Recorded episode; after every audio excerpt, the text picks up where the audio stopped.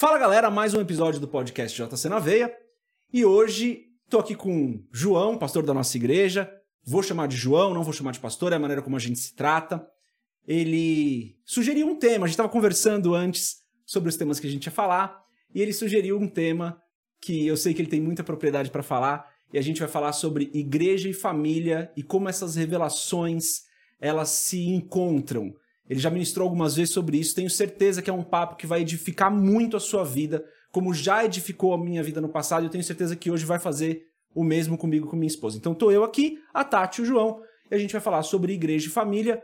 E, João, por que que você escolheu o tema igreja e família? Eu mandei alguns, né? Uhum. E daí não tava esse na lista. Você falou, não, vamos falar de igreja e família. Por que, que você escolheu esse tema? Bom, primeiro porque eu gosto, né? André, Tati, é uma alegria estar aqui com vocês, um prazer. É um tema que eu gosto muito e é um tema que eu acho muito importante para a gente trabalhar sobre ele, né? Falar sobre família e sobre igreja são duas coisas fundamentais que devem ser unidas. A gente precisa entender o ponto de vista de Deus a respeito dessas duas coisas e como elas de fato estão absolutamente conectadas. Eu entendo que quando a gente compreende de forma melhor, a gente posiciona melhor tanto na família quanto na igreja e a gente consegue alinhar estas coisas com o plano de Deus. Então acho que vai ser um, um papo interessante.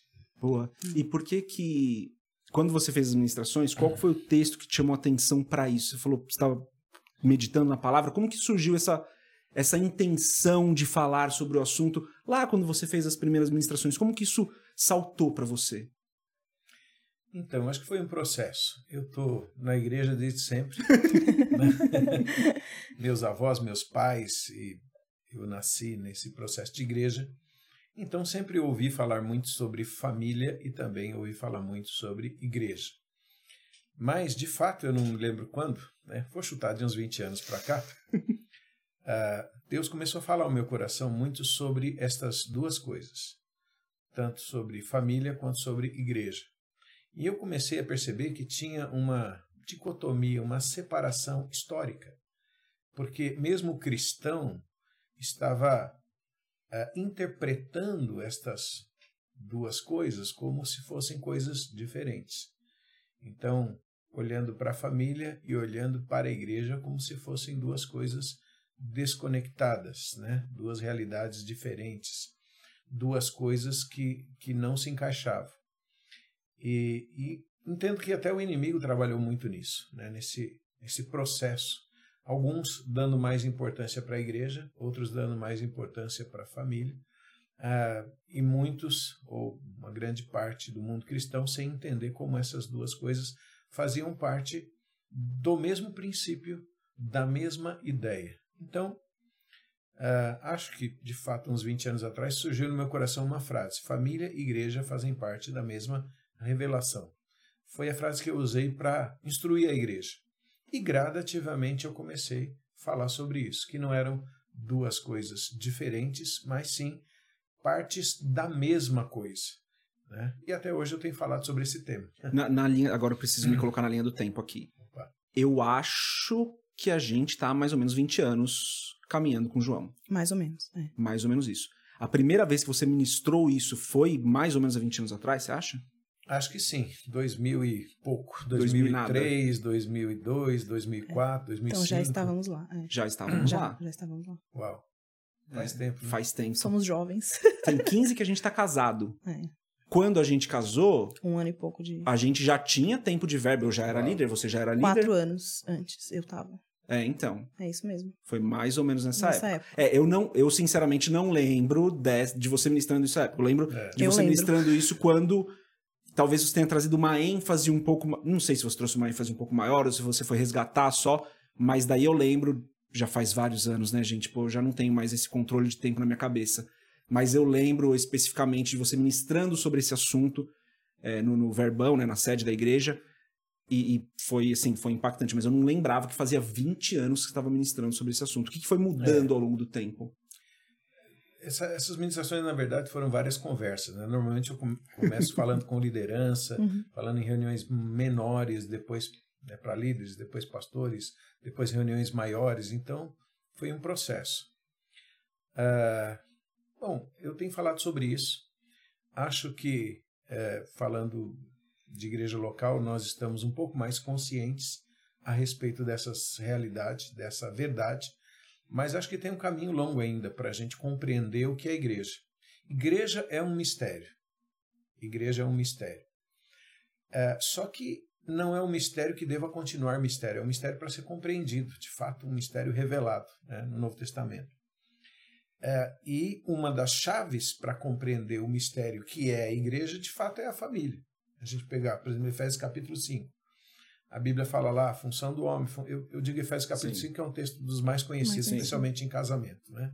O homem tem que amar a esposa como Cristo ama a igreja, a mulher submeter ao marido como uh, a igreja submete a Cristo e tal. E a gente fica muito focado, por exemplo, nessa questão de família, na questão de homem e mulher. Mas no verso 32, por exemplo, o apóstolo Paulo vai falar assim: grande é este mistério. mistério. Mas não homem e mulher. Ele fala: eu me refiro a Cristo e à igreja. Então a gente precisa, uh, olhando para a palavra, ter a consciência de que o padrão da igreja é um padrão família. Uhum. O padrão da igreja é um padrão família. Se eu não compreender profundamente o que é a família, eu não compreendo a igreja. E se eu não compreender profundamente o que é a igreja, eu vou ter dificuldade de compreender o que é a família. Né? Então, porque o padrão da igreja é família. Quando uh, a gente fala de Jesus e a igreja, por exemplo, a Bíblia dá um, um para a gente ter a ideia de, de como é a relação, né? É, fala de homem e mulher, fala do noivo com a sua noiva. Nós somos, como igreja, noiva de Cristo, seremos esposa de Cristo. Ah, ao mesmo tempo, Cristo, em outros momentos, ele é o nosso irmão mais velho. Sim, né? Nós sim. somos herdeiros e co-herdeiros com Jesus e ele é o primogênito de muitos irmãos. Então ele é irmão, mas ele também é o noivo. Ele... O que, a Bíblia está dizendo com tudo isso? O padrão da igreja é um padrão família. Né? Efésios capítulo 2 deixa muito claro isso. Já não somos mais estrangeiros, nem forasteiros, mas concidadãos dos santos e membros da família de Deus. Então, para compreender a igreja, é preciso compreender família. Para compreender família, é preciso compreender a igreja. E estas duas coisas, do ponto de vista de Deus, do ponto de vista bíblico, fazem parte da mesma ideia. Quando a gente entende isso, muitas coisas ficam claras e a gente consegue se posicionar muito melhor. Tem alguns é sinais que você, se você quiser falar, você pode falar, né? Tá. Tem alguns sinais que você viu ao longo do tempo de que, putz, ó, aqui eu, eu percebo que tem falta de entendimento. Eu vou dar um exemplo só para ficar mais fácil. Para mim, pelo menos, é muito comum encontrar pessoas cristãs, famílias cristãs, que acabam pendendo para dar muito mais atenção para as coisas da igreja, para o trabalho na igreja, e a família vai se perdendo, e o contexto familiar vai se perdendo. É, é mais ou menos isso? Isso é um sintoma de falta de entendimento ou eu estou viajando aqui? Esse é um sintoma clássico. Eu ia perguntar justamente isso. Como que a gente mede, né? Não sei se tem como medir, não sei se essa é a palavra certa, mas a questão da importância, né? Hum. Como que eu não supervalorizo um e desvalorizo o outro, né? Como que eu acho esse equilíbrio, né? É, esse equilíbrio vai sempre ser achado na palavra. Uhum. Na verdade, eu nem vou chamar de equilíbrio, porque não são coisas para se equilibrar. É preciso compreender que família e igreja fazem parte da mesma verdade. Esse certo. é o meu ponto. Da me... Não são coisas diferentes. É que ao longo dos anos, as pessoas foram pensando assim: bom, igreja é uma coisa, família é outra. Por isso que eu falo essa separação, essa dicotomia. E não são. São partes da mesma verdade. Do ponto de vista de Deus, faz parte da mesma ótica, os mesmos princípios, os mesmos valores. Então, isso que vocês escreveram é um sintoma clássico. A pessoa é religiosa, ela vai dar mais importância para a igreja. Sim. Porque ela fala assim: não, o importante é eu estar na igreja. E muitas vezes a igreja para essa pessoa é o lugar, o templo. Isso, não é isso. nem a comunidade é, dos santos é. ali, mas é o. Aí eu preciso estar lá, né? O altar é aquele lugar mais alto do prédio. Então eu preciso estar na igreja, igreja, igreja, porque é isso que é importante. Família não. Mas existe um, uma grande parte também que sempre vai dizer assim: olha, o mais importante é a minha família. Isso, eu preciso cuidar da minha família. Não a igreja. Eu preciso cuidar da minha família. Aliás, no contexto de hoje, existe muito mais gente pensando que a família é mais, muito mais importante que a igreja, e existem pessoas pensando equivocadamente que a, a, a família natural deles é a igreja. Alguns acham assim, eu sou a igreja. E quando eles falam eu sou a igreja, eles não estão pensando eu sou parte da igreja. Eles acham eu sou a igreja. Eu, seja, eu sozinho. sou. Isso, É, eu é. sozinho sou a sou igreja. completo. Sou poderoso. Isso, Eu né? sou, eu sou tudo. Eu me basto. Eu sou o que sou. Eu me É, basto. Alguns pensam assim, né? Tá equivocado. Outros falam a minha família, e família natural. Eu vou falar aqui de família natural Tá espiritual. Outros falam a minha família é a minha igreja. E quando a pessoa diz isso, ela, ela está também dizendo: não, eu não preciso dos outros. Eu não preciso de comunhão, não preciso de relacionamento, não preciso tomar ceia, eu não preciso estar nesta comunidade, nesta comunhão com os outros irmãos. É um engano também, diabólico, inclusive, Uhum. mas com cara de piedade, digamos assim. Então tem muita gente que pensa, a família é mais importante. E outros vão pensar, a igreja é mais importante. Esta separação é absolutamente ruim. Por isso que eu sempre defendo a frase: família e igreja fazem parte da mesma revelação. E na igreja, historicamente, acontece assim uma uma visão muito mais voltada para a família. Eu vou dar um exemplo. É, quando você entra numa livraria cristã, você vai encontrar uns 50 títulos, está aqui, uns 50 títulos sobre família. Certo. Papel do homem, papel da mulher, casamento feliz, 10 passos Mulher para isso, virtuosa. 20 é. passos para aquilo, a mulher que ora, o homem que, que, que, que lidera, não sei o que e tal. Muitos, mas muitos títulos sobre família. Sobre igreja, Poucos. dois. Hum, E olha lá. O que, que isso fala por si só? Que há uma visão muito mais ah, voltada e uma, uma importância muito maior que é dada para a família do que para a igreja. Isso por si só já revela o seguinte: a própria igreja não tem revelação sobre a igreja. Sim, não compreende. Né? Então, ah, esse, é um, esse é um problema. Ah, Existem alguns até que acham o seguinte: não, ah, ah, o plano de Deus é a família. Não é. O plano de Deus não é a família natural. É claro que família natural é importante e faz parte do Isso. plano de Deus. falar, faz parte do plano. Não é, É. que Deus ignorou a família, é, faz de parte do plano. É, mas vamos pesar: família e igreja. A família natural, ela é temporal. Começa e termina. Sim, Começa no casamento, vem os filhos e tal. Constitui-se ali uma família. Termina quando? Com a morte. isso. Então, nós estamos falando de uma coisa terrena, transitória, temporal. Igreja eterna. Olha a diferença. E a família também. Nós somos família de Deus. Né? Por isso que eu falei, para entender igreja, é preciso entender o padrão de família. Por que, que ah, a gente precisa compreender o padrão de família para compreender o padrão de igreja? Porque quando Deus, no plano dele, pensando em igreja, ele precisa dar modelos naturais. A Bíblia fala que o natural aponta para o espiritual. Então ele cria um homem, uma mulher e filhos para que, através destas relações, nós pudéssemos, pelo dia a dia, pelo natural, pelos valores, pelos princípios que ele nos dá, compreender um pouco do que ele tinha projetado para nós.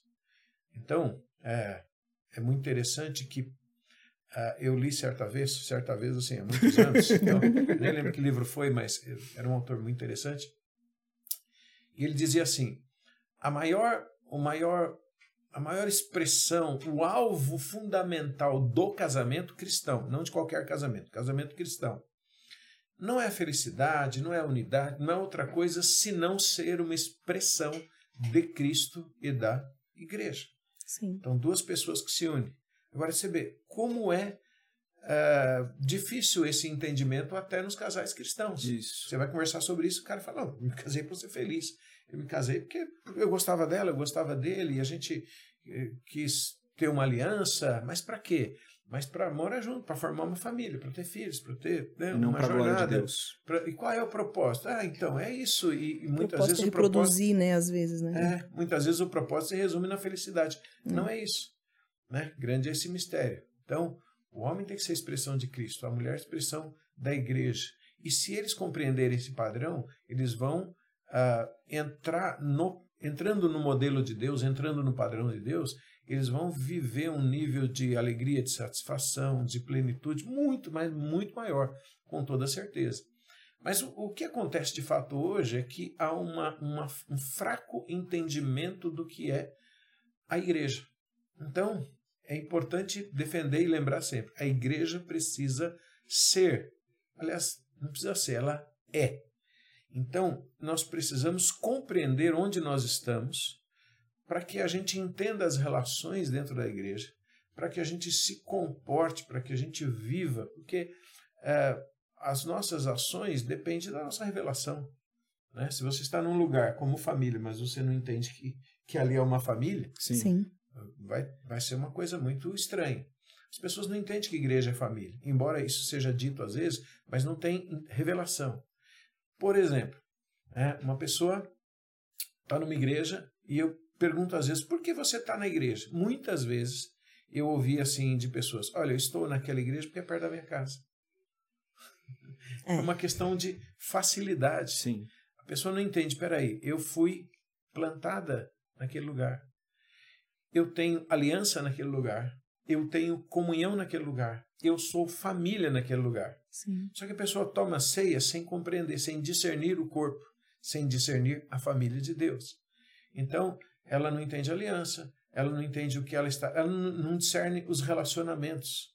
né? Um- Uma das raízes disso não está justamente no fato de que o conceito de família como Deus imaginou foi sendo atacado e deturpado nos últimos dois mil anos, sabe? Tipo, Sim. A, a gente foi perdendo o que é, É, família, é, o conceito do que, do que é família, a gente vai perdendo a revelação do que é a igreja. Exatamente. O inimigo tem uma pauta contra a família. É, não para atingir a família natural em si. Para Mas atingir a ele não é bobo nem nada. Ele sabe que quebrando este padrão da família natural, como Deus vê, como Deus planejou, atinge o quê? Própria igreja. Sim. Então, na medida em que vai dissolvendo a família, as pessoas vão ter mais dificuldade ainda de compreender o que é a igreja. As pessoas vêm para uma igreja local. E igreja local é a expressão da igreja mundial, da igreja geral. né? Então, importante dizer isso. Ah, as pessoas vêm com uma fraca visão do que é família natural. Né? Família disfuncional, Exato. problema com pai, com mãe, com não sei A então, independência, como é que né? eu vou me comportar na igreja? Dessa mesma forma. A igreja é um lugar para me sentar, para me assistir, para me ouvir uma palavra. Por isso é tão importante que ela compreenda: peraí, eu entrei num padrão de Deus, eu sou membro agora da família de Deus. O que é que significa isso? Porque se não entender, pessoas que tomam a ceia um domingo, no outro domingo elas estão indo cada um para um lado. Sim. Se não entender as- a natureza dos relacionamentos, vai ser tão fraco, tão falho, né? que, que, por exemplo, tem pessoas que deixam de, de estar na igreja, deixam de participar da igreja e vai fazer uma outra coisa na vida, nem avisa, a pessoa ficou um tempo ali, mas era como um shopping, era como um lugar que eu sentava. Sim. E quem não discerne o corpo, né? quem não discerne a família, quem não tem uma postura adequada, vai ter muitos problemas espirituais. E vai ter uma fraca revelação de Cristo. De Cristo. Por quê? Quando a gente fala da revelação, da nossa comunhão com Cristo, ou da nossa maturidade em Cristo, existem muitas coisas que a gente consegue é, receber do Senhor em nível pessoal. Então, o seu relacionamento pessoal com Deus, o seu, a sua vida de oração, a sua vida de comunhão, a sua vida com a palavra, você acessa muitas coisas do reino de Deus e da relação com o Senhor. Mas outras só de uma maneira coletiva. Sim. Só na família. Só vivendo como família. né? Então, vou dar exemplo: igreja e família fazem parte da mesma ideia, né? da mesma revelação. Imagina assim: alguém, dois filhos numa casa. Vai tentar fazer um, um exemplo aqui: dois filhos numa casa. Um filho conhece o padrão de Deus. Honra o pai, honra a mãe, é responsável, aquela coisa toda. Vive valores e princípios. O outro não. O outro não quer nem saber. Ele acha que ele está naquela casa ali e as coisas devem girar em torno dele. Ele é independente, ele faz o que ele quer e tal. E um dia ele quer sair de casa. Ele fala: Ó, pai, eu estou saindo fora aí. Pai, mas para onde você vai? Não, estou saindo fora, vou viver minha vida. É claro que esse filho, por quebrar muitos outros princípios, por não entender onde ele estava, por não entender quem são os pais, por exemplo, como ele devia ter honrado os pais, como... ele não entende o padrão natural. Ele vai ter um monte de problema na vida, vai brigar com a vida. Sim. Sim. Ele vai ter uma fraca revelação de Deus. Né? E mesmo no dia que ele converter, ele vai ter que fazer um, um, um caminho de volta para estava tudo errado. Eu precisava, ele vai precisar talvez procurar os pais e, e Não, consertar é. coisas e tal. E a é, partir de fazer Deus. isso, Fala é Deus. que ele vai ter condição. glória. Eu vou falar porque a gente está rindo. Foi, foi. O meu passado foi revelado. o que acontece? Eu, por que, que a gente tá rindo? Porque eu morei sozinha um tempo, né? Eu, hum. eu me converti com nove anos, me converti assim, passei a frequentar a igreja com nove anos e, e quando chegou ali no auge da, da adolescência, com 17, eu falei, tô indo, né? Saí debaixo de, de bagunça, de rebeldia, enfim. E quando eu fui pro encontro, e é, eu tava mais. Isso a gente já explicou no, nos é, podcasts para trás. É. e, e, quando eu voltei, é, e voltei do encontro, a pessoa que me acompanhou no encontro, ela falou assim: você tem o, o, o, o sonho que o Senhor tem sonhado para sua vida, o, projeto que o Senhor tem para sua vida, você precisa entender que você precisa aprender a se submeter aos seus pais. Então, assim, ah, com, é, exatamente, exatamente, exatamente que voltar, o que você tá falando. Teve é. que consertar. Essa pessoa, peraí, não tem nada a ver. É, é, é, uma coisa, uma coisa, outra coisa, outra coisa. É. E aí, é, eu lembro que é, o meu sonho na época era casar, era ter a minha família, eu queria construir a minha família. Eu venho de uma família um pouco, um pouco disfuncional, disfuncional ali, né? E aí, quando ela falou, ela falou isso, e ela falou isso pra mim por telefone, eu tava trabalhando. Aí eu falei, ah, isso que Deus quer? Então tá bom. Desliguei o telefone com ela e liguei pros meus pais. E no dia eu decidi voltar para casa da minha mãe, né? Eles são separados, então no dia eu decidi voltar para casa da minha mãe. E aí organizei mudança. E assim, eu tive um prejuízo gigante, né, em relação a, a aluguel, enfim. Várias. É, é doeu para voltar, né? Uhum. Doeu para voltar na, no, na questão do bolso, doeu para voltar no orgulho, que acho uhum. que é o uhum. pior, né? Doeu para voltar na, na questão do, do, do, submeter a mãe, Sim. né? Você tem que chegar às 10, então você chega às 10. A minha mãe sempre foi uma pessoa bem caxias, então, né? Então, é, é, e eu lembro que nessa época, eu, quando eu, na, na outra igreja que eu estava, eu via muito Deus como um ser longe, né? Como aquela pessoa, como é, como não que a gente não tenha que ver ele como Senhor, mas era muito só mais dif... era só como Senhor. Eu não conhecia não Deus pai. de outra forma, né? Enfim, aí voltei, me submeti e só saí de lá casada, né? Uma vez eu tentei escorregar ali, ainda conversar com o Daniel, falei assim, ah, tá difícil de aguentar ele, aguenta mais um pouquinho, tal. Deu dois anos ali, depois desse tempo e acabei conhecendo o André, enfim. E aí casei e tô aqui hoje. Mas é exatamente isso, né? Quando a gente não tem a consciência, né, de que é tá tudo junto, é, é, é, é um tá é o purê de a famosa história do purê de batata, né? uhum. né? Então, para mim, eu, eu digo que é o exemplo, Mas foi é o exemplo. o ponto, né? É. Se para minha família é algo da qual eu posso, se, tô falando da família natural. Se para minha família natural é algo tão tão superficial, superficial que eu posso me uhum. desconectar a hora que eu quiser, eu naturalmente vou levar esse conceito para a igreja. A igreja é um uhum. lugar do qual eu posso me desconectar é. a hora que eu quiser. Mais ainda, talvez. É, mais ainda, porque não tem vínculo, o teu vínculo sangue, é, é ainda é. para ser muito trazer só fato, vai, o teu vínculo com a igreja é de um tempo menor do que com a tua família, naturalmente. Sim. Uhum. E daí a pessoa acha que ela pode se desconectar. E a gente não tá. E o, o que eu tô entendendo, João, daí você me corrija se eu estiver errado, é que a gente não tá falando que a pessoa não pode. É, chegou naquela igreja, ela tem que ficar naquela igreja pro resto da vida. Sim. Mas quando ela entende que a igreja é uma só, deixa eu ver se o meu exemplo vai estar vai tá certo. Mesmo que a pessoa, por qualquer razão da vida, ela se desconecte daquela igreja local, como Celcinho, por exemplo, vai, é, um exemplo. Sim. Quando essa pessoa retorna, por qualquer motivo que for, ainda é família. Sim. Ainda é, é igreja. Ainda... Você não fica na família natural para sempre. É, Isso, casa, tem, hora que você se casa. Tem processos e uhum. você vai ser emancipado, você vai casar. Mas se você entender os valores, o padrão e viver o padrão na família natural, você vai ter condições de viver no reino. Se a gente não entender o padrão de Deus na família natural, eu digo, a gente nem tem condições de entender a igreja. A pessoa está na igreja, frequentando domingo, culto ou, ou reuniões e tal, mas ela não vai entender o mistério, que é a família de Deus. É, dizendo de outra forma, é assim: se ela não entende nem o natural, como é que ela vai entender o espiritual? Se ela não viveu o padrão de Deus dentro da casa dela, como é que ela vai viver na igreja? Isso é um princípio bíblico neotestamentário. Né? É, quando a Bíblia fala para liderança cristã, por exemplo, cara, se você tem sua casa organizada, como é que você quer ordenar ou ser um líder na casa de Deus? Sim. Então, é, é mais ou menos dizer assim: se você não entende nem as coisas naturais, como, Como você quer compreender as espirituais? A Tati estava falando, eu lembrei de uma situação aqui agora, muitos anos atrás, com certeza Po- mais de, pode falar, mais né? de 20. Pode falar dessa. Não, vai expor ninguém, pelo Não, amor de Deus. posso tá falar, porque ninguém conhece. Eu lembro que eu atendi uma irmã que era missionária. E ela veio me falar de um projeto missionário. Ve- Eu já tinha sido missionária na Europa, na África, ela já tinha passado por vários países, no Brasil também. E ela veio falar de um projeto missionário e ela estava compartilhando comigo, olha, tal, eu tenho um projeto, sonhos assim, de né, fazer isso, fazer aquilo e tal.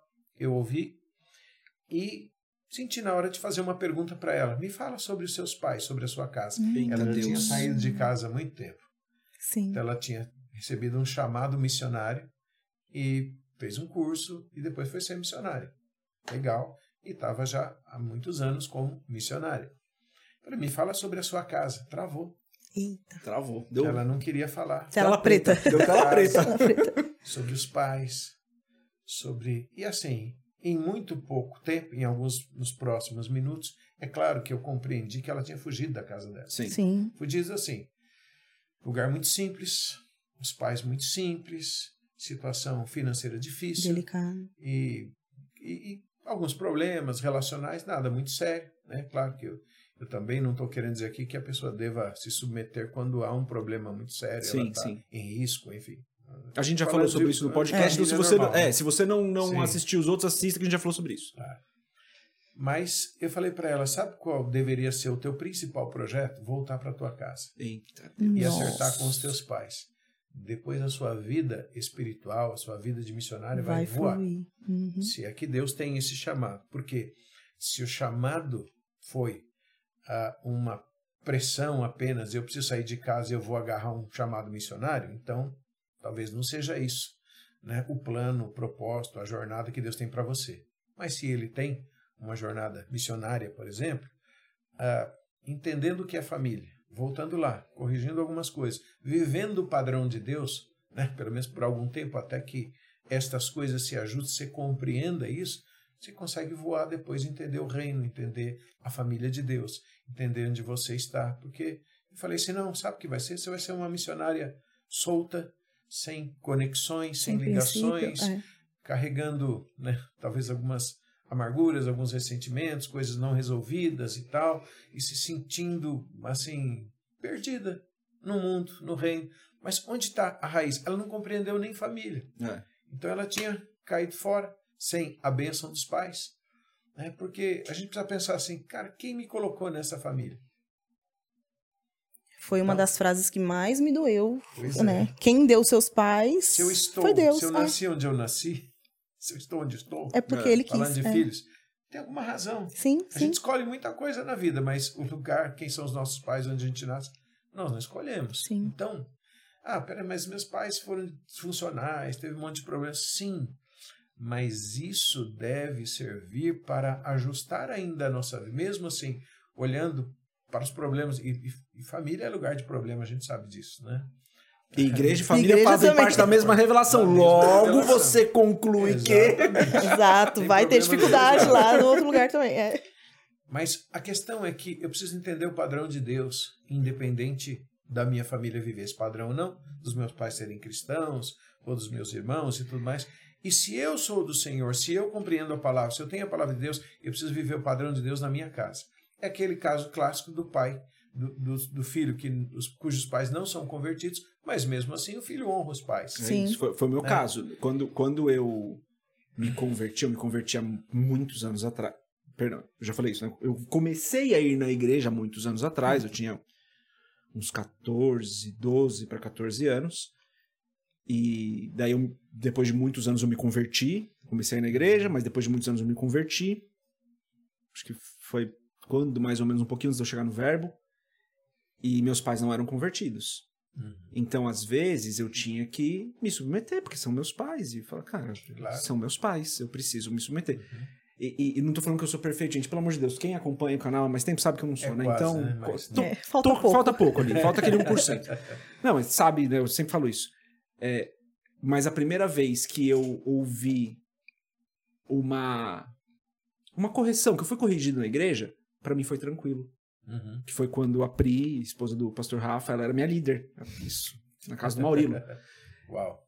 Eu fiz um negócio que não era pra eu ter feito. Ela falou, cara, não, não era pra ter feito isso. Foi muito Uhum. educada, mas pra mim foi tranquilo. Uhum. Porque eu já. é, em casa, eu sabia, cara, eu tenho um pai ali, eu tenho uma mãe, eu tenho que me submeter aqui, cara. Eu tenho uma líder e eu vou me submeter a ela, porque eu escolhi me submeter, eu faço parte desse lugar. E nessa acho que muita gente cai, né? Não Pois entende é. isso em casa, Eu caía. eu caía.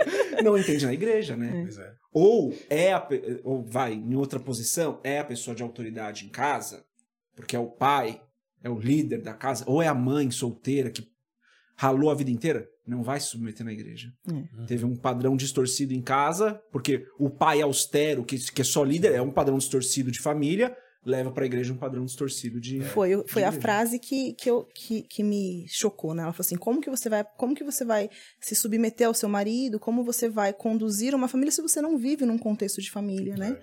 E, e isso, na época, era algo muito, muito eh, forte, porque para mim a independência que, que valia, entendeu? Para mim era, era era o o melhor. o Era melhor, era o que. É, verdade. por quê? Porque fui eu que escolhi, eu que, né, eu era dona de mim, Minha enfim. vida, minhas regras. Minha vida, minhas regras, É. exato.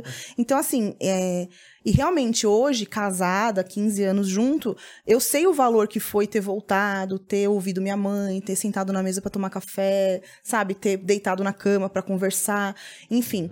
E isso eu só pude, é, doeu pra perceber, porque o caminho foi muito dolorido. E hoje eu, eu realmente vejo, é, até em relação às, às questões da- com a igreja mesmo, por exemplo, na célula que a gente lidera de adolescente, eu vejo muito é, esse ponto de que a- hoje eles querem muito morar sozinhos, eles Ah, querem muito a deles, independência, é, eles independência querem muito. Eu quero ser rico. É, eu quero ser rico, eu quero ter dinheiro, eu quero, sabe, mandar na minha vida. E aí, dentro de mim vem, né, o, o pensamento de que isso, né, É. não, Não não, é de fato, faz parte, né? Tem um caminho para isso, Tem, é. mas tem um caminho dentro de um padrão. Isso. Sim. Um padrão O de- envio, Porque né? a gente fala assim, eh, às vezes parece que aprender a submeter em casa, aprender submeter, parece que a submissão é uma É um coisa... peso. É. é, e parece que é uma coisa principal, mas é muito além de da- só da submissão. Sim. É entender que no padrão de Deus há bênção. É, Por exemplo, exato. o filho que compreende as relações dentro de casa. Ele se relaciona bem com os seus irmãos, seus pais, com sua mãe, mesmo com todas as dificuldades ou Uhum. desafios. Há uma bênção sobre ele. Ponto. Sim. Ah, e, e quando ele vai para a igreja, ele compreende a natureza dos relacionamentos. Na igreja nós temos pais, na igreja nós temos irmãos, Uhum. na igreja nós temos irmãs, na igreja nós temos mães. né? Há um padrão na igreja. E a gente precisa identificar a natureza desses relacionamentos. Se eu não souber identificar, eu vou perder muito também no reino. Eu Verdade. vou achar que todo mundo é, é qualquer ou é distante tal. Ah, é muito interessante quando perguntaram para Jesus, né, ah, em Mateus, teve um momento que, Evangelho Mateus, momento em que Jesus está com seus discípulos, os fariseus já estavam querendo perseguir Jesus, tinha uma pressão ali, a mãe e os irmãos de Jesus vêm lá para falar com ele, talvez tirar ele daquele momento, tentar ajudar e tal. E falaram assim: Olha, sua mãe e seus irmãos aí estão querendo falar com você. Ele falou assim: Minha mãe e meus irmãos são estes aqui, ó, que fazem, são todos os que fazem a vontade de Deus. Isso é minha família, minha mãe e meus irmãos. Jesus deixa isso muito claro. Uhum. Né? A gente precisa compreender. Ele não estava é, anulando a família natural. Imagino que Jesus foi um filho obediente. Né? E até quando ele está para voltar para o céu, ele fala para João, o apóstolo, né? Eis aí a sua Sua mãe, Isso, cuida isso. dela, né? É. Tipo assim.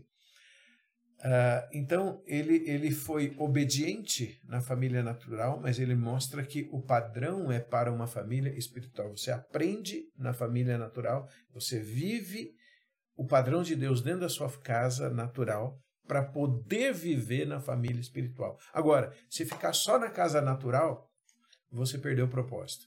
Sim. Porque o propósito eterno é viver isso com a família de Deus, com a qual você viverá eternamente. A família de Deus é eterna, a família natural é temporal. Então, uh, é importante compreender esse processo. Eu preciso compreender e viver o padrão na minha casa natural.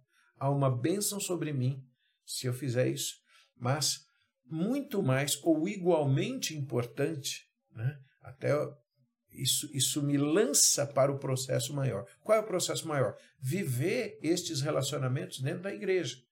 Então eu chego na igreja. Hum. Ah, a igreja tem pais, tem mães, tem irmãos. Se eu nunca identifico isso, eu não vou identificar a natureza dos relacionamentos.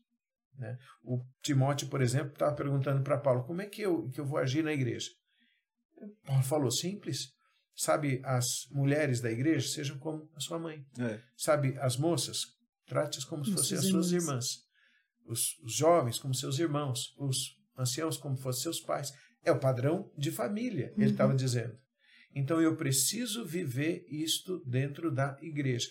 E o, o ponto que eu, eu gosto de insistir muito, que eu acho que é muito importante, é que essas relações dentro da igreja elas não são ou não devem ser mais fracas do que a família.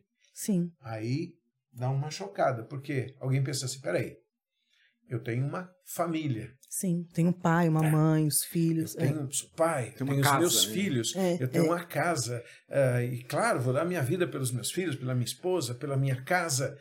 Na igreja também, sim. E.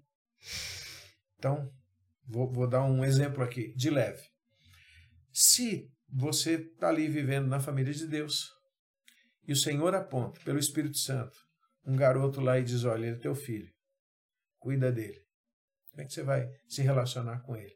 Se você tem entendimento de que família e igreja fazem parte da mesma revelação, você vai olhar, você vai amar aquele cara, você vai ter compaixão, você Sim. vai sentir que ele é o teu filho. É. Você fala, eu tenho um filho natural, mas eu também tenho um filho aqui e, e assim, eu preciso cuidar você vai sustentar desse ele, menino né? aqui. Isso. Talvez você vai ajudá-lo na jornada dele. Você vai ter tempo para ele, investir tempo, conversar, investir dinheiro, sim. Talvez sim, ele não é nunca vá reconhecer o que você fez. Então, porque se ele não reconhecer, e você vai continuar fazendo. Ele que está perdendo. Isso. Mas você percebe a importância dele também entender que, peraí, que é assim como ele tem um pai natural que ele deve se submeter, se Deus conectou você a ele como um pai espiritual, ele deve submeter a você. Do contrário, ele vai perder a herança. Isso. Porque tem coisas que só pais transmitem. Vou dar o um exemplo. Paulo falando com os coríntios. Né?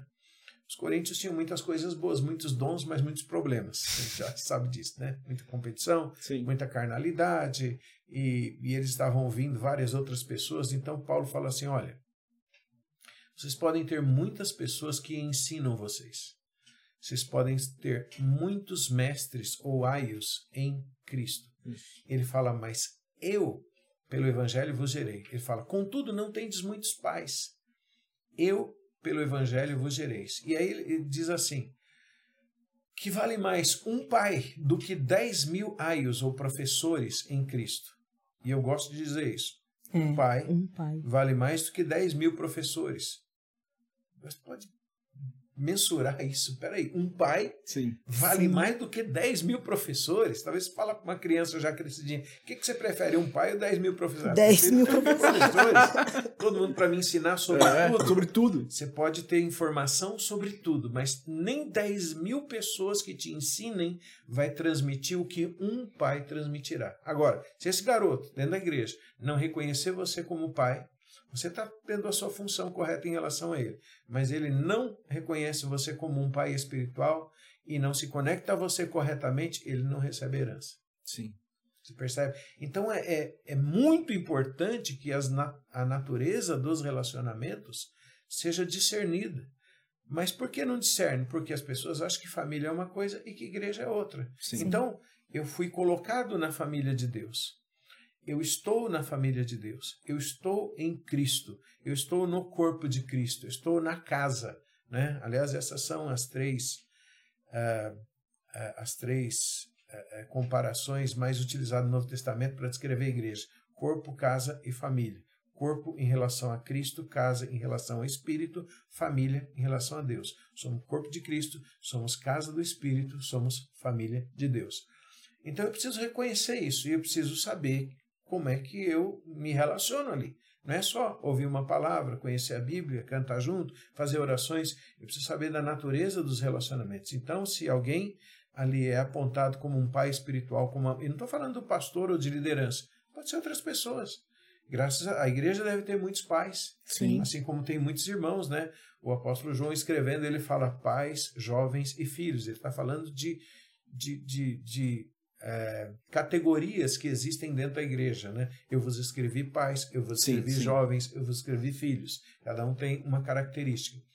Então, eu dentro desta família, eu preciso reconhecer a natureza dos relacionamentos e preciso me conectar corretamente para que a herança chegue em mim. Pais transmitem herança, pais transmitem identidade. E é muito interessante, eu não vou abrir esse, esse leque, Sim. mas identidade, por exemplo. A gente fala muito, não, você tem que saber quem você é em Deus. Ok, parte disso eu vou saber lendo a Bíblia e ter em comunhão com Deus. Mas parte da minha identidade em Deus vem dos meus relacionamentos, que eu preciso me conectar corretamente. Se eu não conectar corretamente, eu não recebo revelação, nem transferência, nem a minha identidade vai ficar. Por isso que aqueles que são independentes no reino de Deus vão ficar pessoas soltas Sim. por aí. Né? Não vão saber quem são, é. Sem saber quem são, É. atirando para um lado, atirando para É muito diferente de quem sabe. Né? O reino de Deus é assim: você recebe e você transmite. Deus é um Deus de geração em geração. Então a gente precisa se conectar e a gente precisa transferir. Né? Paulo falava para Timóteo: o que você viu e ouviu, recebeu de mim, agora transmite a homens fiéis e idôneos. Então você se conecta aqui e você transfere ali. Então é importante saber a natureza dos relacionamentos. Quem são os meus pais? Eu preciso saber responder eh, essa pergunta. Estou num corpo, estou numa família, estou numa casa. Quem são os meus pais? Quem são os meus irmãos? Quem são os meus filhos? Se eu passar anos da minha vida sem responder essas coisas, eu não tenho entendimento claro sobre o que é o corpo de Cristo. Né? Paulo chamava alguns, meu ver- Timóteo, por exemplo, meu, meu verdadeiro filho. Filho. Então ele sabia que- eh, discernir essas relações. E Timóteo também sabia discernir essa relação. Ele sabia de quem ele ouvia, quem ele estava conectado. Tinha muitos outros. Tem tanta gente que eu posso ouvir, aprender. Peraí, mas aqui Eu há tenho um uma conexão de Deus. um, e o reino é assim, osso com osso, juntas e medulas, né? Essas conexões eh, são fundamentais no corpo de Cristo.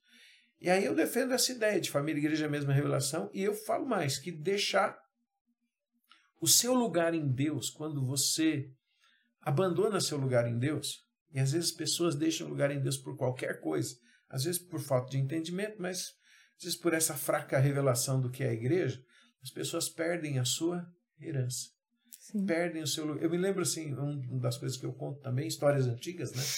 Se for histórias recentes, as pessoas não Bom, pensando, sim, deixa, "De sou, quem fui ele tá eu, fui eu, falando?" fui eu. Acho que é, É mas comigo, as antigas é. a pessoa também vai, aquele- vai pensar nisso. É. Mas tem uma história antiga. Uma vez o irmão chegou para mim, ele era um empresário, e ele falou, cara, eu preciso cuidar da minha família. Ele falou, então, eu tomei uma decisão. Eu não vou vir mais à igreja. Eu Nossa, Falei, oi? radical. Ele falou, por quê? Eu, cara, meu trabalho está me exigindo muito. E eu só tenho domingo. E o domingo é para minha família.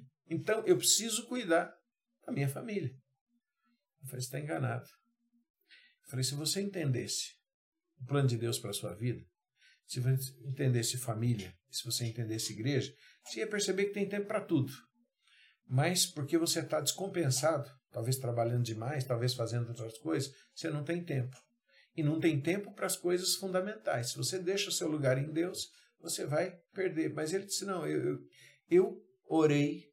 Interessante É, isso, né? em nome de Deus. comigo, é. Eu orei e eu vou cuidar da minha família. Eu preciso ter um tempo de qualidade com a minha família, blá, blá, aquela Não história. tem mais toda. argumento, né? Beleza. Falei, Se cara, Deus falou, quem sou eu, né? é, pois é. Deus, né, falou, o cara tá convicto. Mas eu sabia, eu falei, tá errado. É um engano no seu coração. Mas o que eu posso fazer? Se você tá decidido, né, siga o seu caminho. Tem... Beleza. Ah, desculpa. Pode falar, eu, Tem, continuo tem. Não, porque tem muita gente. Eu converso muito com o pessoal que é inscrito no canal. Tá? Uhum. Bastante, assim. Tem muita gente que comenta, eu acabo conversando, às vezes manda e-mail, às vezes manda mensagem, a gente fica conversando. E muitas pessoas que estão no, no canal, que seguem a gente, não vão em igreja. Pois é. Não vão. É, não sei se são desigrejadas, não sei se elas acabaram saindo de uma igreja, não procuraram Talvez outra. porque olham a igreja como organização apenas, né? Não como organismo. Não tem essa revelação ainda. Quem sabe dar uma luz aqui essa É, conversa. Vamos crer que é isso- que, eu- que eu isso queria chegue, é. trazer, talvez até voltar um pouco, que é a gente precisa entender que existe uma vida no corpo que ela não pode ser descartada, É. que a gente não é uma, uma ilha. É Assim como na família natural, a gente não tá sozinho, a gente não vive sozinho, a gente veio de um pai e uma mãe, a gente recebeu desse pai e dessa, dessa mãe, a gente foi alimentado por eles, a gente foi cuidado por eles. Na igreja, o relacionamento. Existe esse relacionamento que você estava falando agora, né? Tem As pai, tem pessoas, mãe, tem irmão. Elas não se ligam que estar, não estar numa comunhão na igreja com outras pessoas é a mesma coisa que não estar em comunhão com Cristo, porque o corpo de Cristo é Cristo. A igreja é Cristo. O corpo de Cristo é Cristo. Só para fazer um parênteses. Paulo era um perseguidor da igreja. Todo mundo sabe disso. Uhum. Ele não perseguia Cristo, perseguia a igreja. Porque ele entendia que a igreja estava contra Deus, na Sim, visão sim, na visão dele era isso. Ele não perseguia a igreja. Aliás, não perseguia Cristo. Ele perseguia a igreja. Quando ele encontra com Cristo, o que, que Cristo diz para ele? Paulo, por que me persegue? Que me persegue. Sim. Ele podia falar: peraí, não, não Sim, tô não tô perseguindo você, senhor. não tenho nada contra Tô você. É. esses caras O senhor aí, nem tá esse- aqui. esse Você nem tá- como é que eu tô né? perseguindo? Eu não percebo você. É aquele grupinho ali estranho. Você É. Você me persegue. Então logo ele percebeu que a igreja era Cristo. É Cristo. É. Cristo estava na igreja. É o que a gente precisa perceber também. Mas voltando à história daquele irmão. Ele- bom, ele foi embora. Não, vou cuidar da minha família. E eu encontrei com ele meses depois. Falei, cara, como é que tá? Tudo bem? Ele, olha, tô vivendo o melhor tempo da minha vida. Eu falei, uau, né? Tipo, não precisa de igreja, tá vendo? Sim. Não fez falta nenhuma Sim, sim, Sim. sim. né? Agora tá tudo bem e tal, tô- tá maravilhoso, a gente tem mais tempo, a gente conversa, não sei o que e tal. Bom, para encurtar a história, separou-se. Oh. Tempos depois, filhos cada um para um lado, um monte de problemas, perdeu o seu lugar em Deus. Eu defendo a ideia de quando você deixa o seu lugar em Deus, você perde a sua herança, você perde visão, você perde. E mesmo que você mantenha, ah, eu, eu não preciso de igreja, eu tenho minha família bonitinha, legalzinha. É? A vida aqui é curta, passa. É como um É. vapor. É. E de fato nós vamos chegar diante de Deus. E aí, qual é o propósito? O que, que nós vamos responder a Deus em relação ao propósito, em relação ao destino, em relação à carreira, em relação às coisas que Deus preparou para nós? E a Bíblia é cheia de exemplos assim. Eu gosto, por exemplo, muito do livro de Ruth. O livro de Ruth começa falando da história de um cara chamado Elimeleque, que significa Deus é meu rei. O cara mora em Belém. Ele tá o lugar onde Jesus nasceu, casa do pão. Ele está no melhor lugar, no espiritualmente falando, Sim, né, cheio de Está simbolismo. Eu estabelecido. estou em é. Belém, eu estou na casa do pão, Deus é meu rei, tá tudo certo. Aí veio uma fome, o que, que ele fez? Ao invés de ficar. E fome, naquele contexto, era algum problema espiritual. Né? Uhum. Olha, Velho Testamento, fome Sim. É, sugere já algum problema, alguma questão espiritual. Em vez de ele ficar, orar, buscar, se arrepender e tal, perseverar como outros fizeram, ele falou: não, eu preciso cuidar da minha família, preciso cuidar da minha casa. É o que ele queria, um cara até assim. E eu gosto de fazer essa aplicação porque é o que muita gente pensa hoje em dia. Eu preciso ter uma carreira, preciso ganhar dinheiro, preciso cuidar da minha casa, preciso cuidar da minha esposa, meus filhos, é, preciso pagar a escola, preciso, entendeu? Preciso. Isso é a coisa mais importante da minha vida e as outras coisas vão girar em torno disso. Não deve.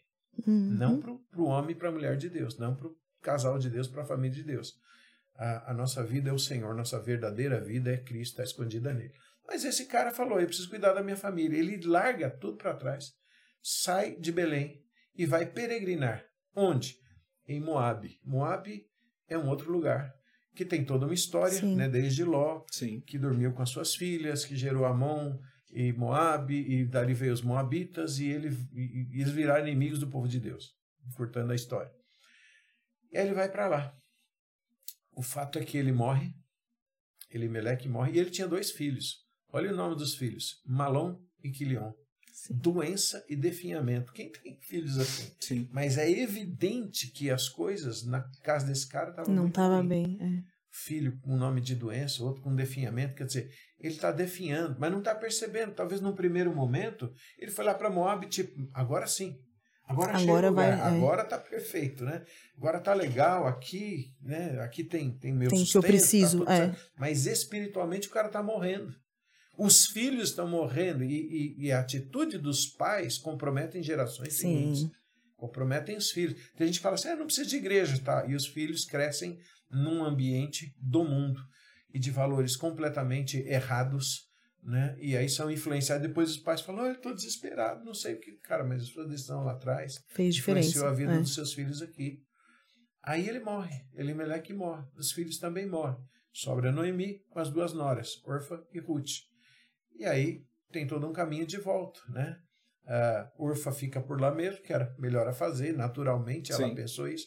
Mas Ruth não, Ruth já tinha ouvido falar do Deus de Israel, ela fala, eu vou com você. E aí Noemi fala, mas eu não tenho nada para te oferecer e tal, mas eu vou com você, onde você ficar, onde você pousar, onde você dormir, onde você morrer, eu morro junto ali, eu tô com você. E ela volta, faz o caminho de volta, e o caminho de volta às vezes é É dolorido. É, Às é. vezes passa pela família e igreja, tem um caminho de volta. Ela faz o caminho de volta, ela está indo em direção ao Deus de Israel, encontra com Boaz, chega no tempo da colheita. Peraí, eu fico pensando se- sempre assim: tinha uma fome, mas teve gente que perseverou lá. O que que eu estou querendo dizer com isso? Às vezes, o cara está numa igreja local, por exemplo, você está aí numa comunidade, ah, minha comunidade é simples e tal, está passando por dificuldades. Então, Belém também passou. Isso. Mas teve gente que orou, teve gente que Sim. esperou, teve gente que perseverou, teve gente que. eh, não foi assim, ó, se não tiver bom para mim, eu Tô indo embora. outro, eu vou. Cara, mas onde você tem aliança, o lugar, onde é o lugar da sua herança? É. Esse cara perdeu a herança dele. Noemi volta. Mas nessa volta com Ruth, que encontra-se com Boaz, que é um tipo de Cristo, parente remidor, Uhum. Boaz casa-se com Ruth. E, e, de fato, isso tem tudo a ver com a gente, porque Ruth é um tipo da igreja gentia. Ela Sim. era moabita, não Sim, era do sim. povo de, de Israel. Então ela vem e ela entra nesse processo, como nós. Oliveira eh, brava, nós fomos enxertados na oliveira verdadeira. Sim. Nós entramos no reino, nós entramos no processo de Deus. Né? Então, eh, é, um, é um muito interessante ver que provavelmente o que estava no radar de Elimelec era: vou cuidar da minha família. Vou proteger a minha família. Exatamente. E se a gente olhar né, para Moab e voltar na história lá atrás, olhando para Ló, era a mesma coisa. Exato. Ló, sobrinho de Abraão, começa a andar com ele. Ló não discerniu os relacionamentos. Ele não discerniu que ele tinha tudo que tinha, que ele prosperou, por causa de Abraão. Sim. Porque Abraão tinha relacionamento com Deus. Sim. Mas o que aconteceu? Cresceu um pouquinho, falou, "Não, agora eu Agora é minha Agora vez. da minha vida, independente. sou É, Sou independente. Tenho os meus pastores, os pastores de Ló começaram a brigar com os pastores de Abraão. E Ló significa véu, ele não enxergava as coisas espirituais. E Abraão falou para ele, cara, não vamos brigar. Por que brigar? A terra está aí, você quer ir para onde? Ele olha e fala, aquele lugar é mais legal. É Hum. o que muita gente faz hoje. Desconectando seu lugar em Deus, olha algumas campinas né, verdes, E bonitinhas. hoje tem muita campina, né? Sodoma e Gomorra. É. Mas ele fala, não, mas tudo bem. E o que que Ló queria? Cuidar da sua vida, da sua casa, dos seus bens, dos seus... É, o- é o caminho que muita gente faz, muita gente cristã. Cara, mas você estava conectado com Abraão. Era para Ló dizer assim, se ele tivesse um pouquinho de discernimento, falar, cara, que loucura, nós não vamos brigar por nada. Nós É temos que que, separar. nós você- temos que continuar juntos. Como separar, cara? Não eu me deixa, não me abandona, é. você. É. Faz assim, é tudo teu agora. Os pastores, os, então os É. pastores estão brigando? Pronto, todo mundo responde pra esse pastor aqui de Abraão e Exatamente, acabou. acabou. Acabou o problema. É, é. E esse ponto é importante porque eu percebo que Deus conecta pessoas. Veja que o Salmo 139 diz que Deus escreveu os nossos dias. Cada um deles quando nem existia ainda. Então Deus escreveu uma história para gente. Na história que Deus escreveu para nós existem pessoas. Existem conexões. Se Deus me conectou com você e eu discerni isso, eu preciso conectar com você. Até onde? Até onde a história de Deus. Talvez Deus me conecte com outra pessoa, você com outros, mas nós precisamos ter uma história juntos no time de Sim, Deus, sim. no período de Deus, no tempo de Deus. Mas nós precisamos discernir isso. Então, às vezes, Deus conecta com pessoas, mas sem discernir, e aí é importante discernir que a igreja é uma família que vive de aliança, e a gente toma a ceia para dizer isso, olha, tem uma aliança com uma você aliança, e tal. é. E, e nós somos batizados pelo Espírito Santo, não é pouca coisa. É forte. Eu fui batizado, o Espírito Santo me pegou quando eu aceitei Jesus, ele me pega e tchum, Sim. me coloca no corpo e falou: ó, eu, te batizei, eu te coloquei dentro Esse deste é o seu lugar. É. Eu não posso dizer, não, eu só estou frequentando lá e tal, a minha relação com Deus é individual. Claro, tem tudo a ver com os meus irmãos, tem tudo a ver com as pessoas com quem Deus me conectou, com o meu contexto, com e isso tem a ver com o propósito, com o propósito que veio antes de mim, com o propósito que acontecerá depois de mim. Então as pessoas não discernindo esses relacionamentos, simplesmente acham assim, cara, eu não preciso de você. O É. outro olha e fala, também não preciso. É, então vamos cada um para um lado. E muitas vezes desconecta e o cara olha uma campina verdinha e fala, eu vou para lá. E de repente, aquela campina pode ser um lugar totalmente longe do plano de Deus, como Ló, por exemplo. É, mas inicialmente foi bom. Ele chega lá, ele é um cara considerado em Sodoma. É. Fala, você é Ló, sobrinho de Oh, Abraão, poxa, é. que legal, cara, vem aqui e tal. E eu não estou aqui aplicando a alguém que sai de uma igreja para outra igreja. Estou Sim. falando de alguém que sai Sim, da igreja para ir para o mundo, por Sim. exemplo. O cara fala, não, agora tá legal a minha vida, meu trabalho, tô ganhando dinheiro, tô, entendeu? Tô no Cresci. melhor lugar, cara. Cara, agora eu sou autossuficiente, Aí Né? pende para os bens, né? Ah, eu tô prosperando. é. os meus amigos são diferentes, Sim, sei sim. lá, né? São mais Agora, legais. Eu mais já ouvi, legais. sobrou sábado, eu já ouvi muito, sobrou sábado e domingo pra É, mim. Sou muito é. mais livre e tal, beleza. Mas ele, ele não enxerga o processo de morte, como Elimelec não enxergou Isso. o processo de morte. É. E Ló chegou lá, os caras falaram assim: você vai ser um ancião do portão. Naquela época, Isso. os anciãos ficaram no portão da cidade julgando. Ele era um dos caras que ficava ali super considerado e tal. Sim. A mulher dele gostou do negócio. A mulher de Ló estava absolutamente é, envolvida por aquela cultura de Sodoma e Gomorra. Ela gostava. Sim. As filhas já descolaram os namorados ali e tal. E, mas Abraão, onde é que está? Abraão está ali na presença de Deus. Abraão não está nem aí com rebanho, não está nem aí com as coisas. Good Ele vibes, era é. próspero. É. Abraão era um homem próspero. Deus o prosperava. Mas o que ele queria? Abraão, a Bíblia fala em Hebreus que ele estava buscando um lugar. E mesmo quando ele chega nesse lugar, ele não constrói uma casa, ele constrói uma tenda, porque ele buscava algo superior. Ele buscava um lugar em Deus, mas ele, sem nós, não poderia alcançar. Mas Uhum. Abraão buscava esse lugar em Deus. Ele falou, cara, não é aqui, não é terreno, não é um dinheiro, não é uma posição, não é um E, e a lugar. revelação de Abraão, né? De falar assim, Ló, escolhe pra onde você quer É, ir. fica à vontade, cara. E tem, tem uma pausa que eu quero fazer aqui rápida, que é, é, se você não tá numa igreja local, acho que essa é uma pausa boa pra gente fazer aqui. Se você não tá numa igreja local, por qualquer motivo que for, procure uma igreja local, se conecte com uma igreja local. Se tem algo pra você pegar do que a gente falou até aqui, acho que tem duas coisas importantes pra você pegar, que é a primeira é você com a sua família, como cristão, você tem que estar conectado com a sua família natural. Eu sei que famílias naturais têm problemas, eu vou trazer essa pergunta. Sei que famílias naturais têm problemas, mas se se conecte com a sua família natural, não deixe as coisas quebradas. O segundo é, se você não está em nenhuma igreja local, na sua família espiritual, se conecte com a sua família espiritual, com a sua igreja local. Tem vários problemas, tem várias dificuldades, eu vou trazer essa pergunta, mas se conecte com a sua igreja local. Aí a pessoa pensa o seguinte: cara, eu estou na igreja, como é que é isso? Eu tenho que reconhecer meu pai, minha mãe espiritual, os irmãos. Calma, né? Muita calma nessa hora. Uhum. Eu entendo que tem tempos e estações. Uma pessoa que está começando a caminhar em Cristo, ela é bebê em Cristo. Ela precisa ser discipulada, ela precisa conhecer a palavra, né, os, os conceitos mais fundamentais do cristianismo. Então, ah, leite espiritual, digamos assim. E Deus não está exigindo dessa pessoa, uma criança ou um bebê em Cristo, não, não, não discerne relacionamentos e tudo mais. Mas é importante que essa pessoa precisa crescer em Cristo Jesus. O que nós estamos falando aqui é de pessoas que, de repente, passam muito tempo sem discernir esses relacionamentos. Então, eu, eu nunca discerni, puxa, aquele irmão uh, era um irmão, um pai espiritual para a minha vida, aquela irmã era uma mãe espiritual, eu devia ter ouvido muito mais, eu devia ter me conectado muito mais, me aproximado muito mais. Aquele outro irmão que caminhou comigo era um filho na fé, Sim. e eu devia cuidar dele como um filho, com um encargo de Deus, entendeu? Então, se a pessoa começou, está no processo, Uh, depende de onde ela está em Deus. Se ela é uma, uma criança, começou agora um processo, ok. Se aprofunde, procure conhecer as Escrituras e gradativamente Deus vai trabalhar nesse, nesse processo para que ela compreenda que é uma família. Agora, tem uma coisa, como a gente fala, família e igreja fazem parte da mesma revelação. Ela não pode viver esse processo dentro da igreja desconectado com a família natural. Boa. Então, na medida em que ela compreende o que é família, o conceito de família, que é o mesmo. Para a família natural e para a família espiritual, ela precisa viver isso dentro da casa dela. Ah, mas como é que eu vivo o conceito de família dentro da minha família que é complicado?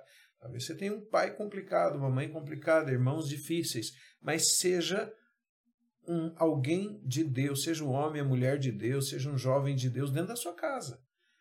Né? Se É. tem que perdoar, perdoe. Se tem que eh, dar testemunho, dê testemunho, enfim. Ah, faça o melhor que você puder fazer dentro da sua casa, vivendo valores, mesmo que teu pai e tua mãe sejam difíceis ou não te obriguem a fazer nada, faça. Honre. Ah, seja um abençoador. Ore por sua casa, por exemplo. Né? Ore pelos seus pais, ore pelos seus irmãos, se sujeite aos seus pais, reconheça que de alguma forma Deus te colocou dentro desse contexto até para trabalhar coisas profundas no seu coração. Né? Entenda que você está conectado a Deus, mas está dentro de um contexto dentro da sua casa. Ah, seja quem você puder ser o melhor cristão dentro da sua casa. Seja Abraão dentro da sua casa. Né? Deus falou que através de Abraão, nós somos descendentes de Abraão, filhos de Abraão, em Cristo Jesus. E a Bíblia fala que através dos descendentes de Abraão, ele ia abençoar todas as famílias da terra. Talvez você está no meio da sua casa para ser um Abraão na sua casa, Isso. seja você homem ou mulher.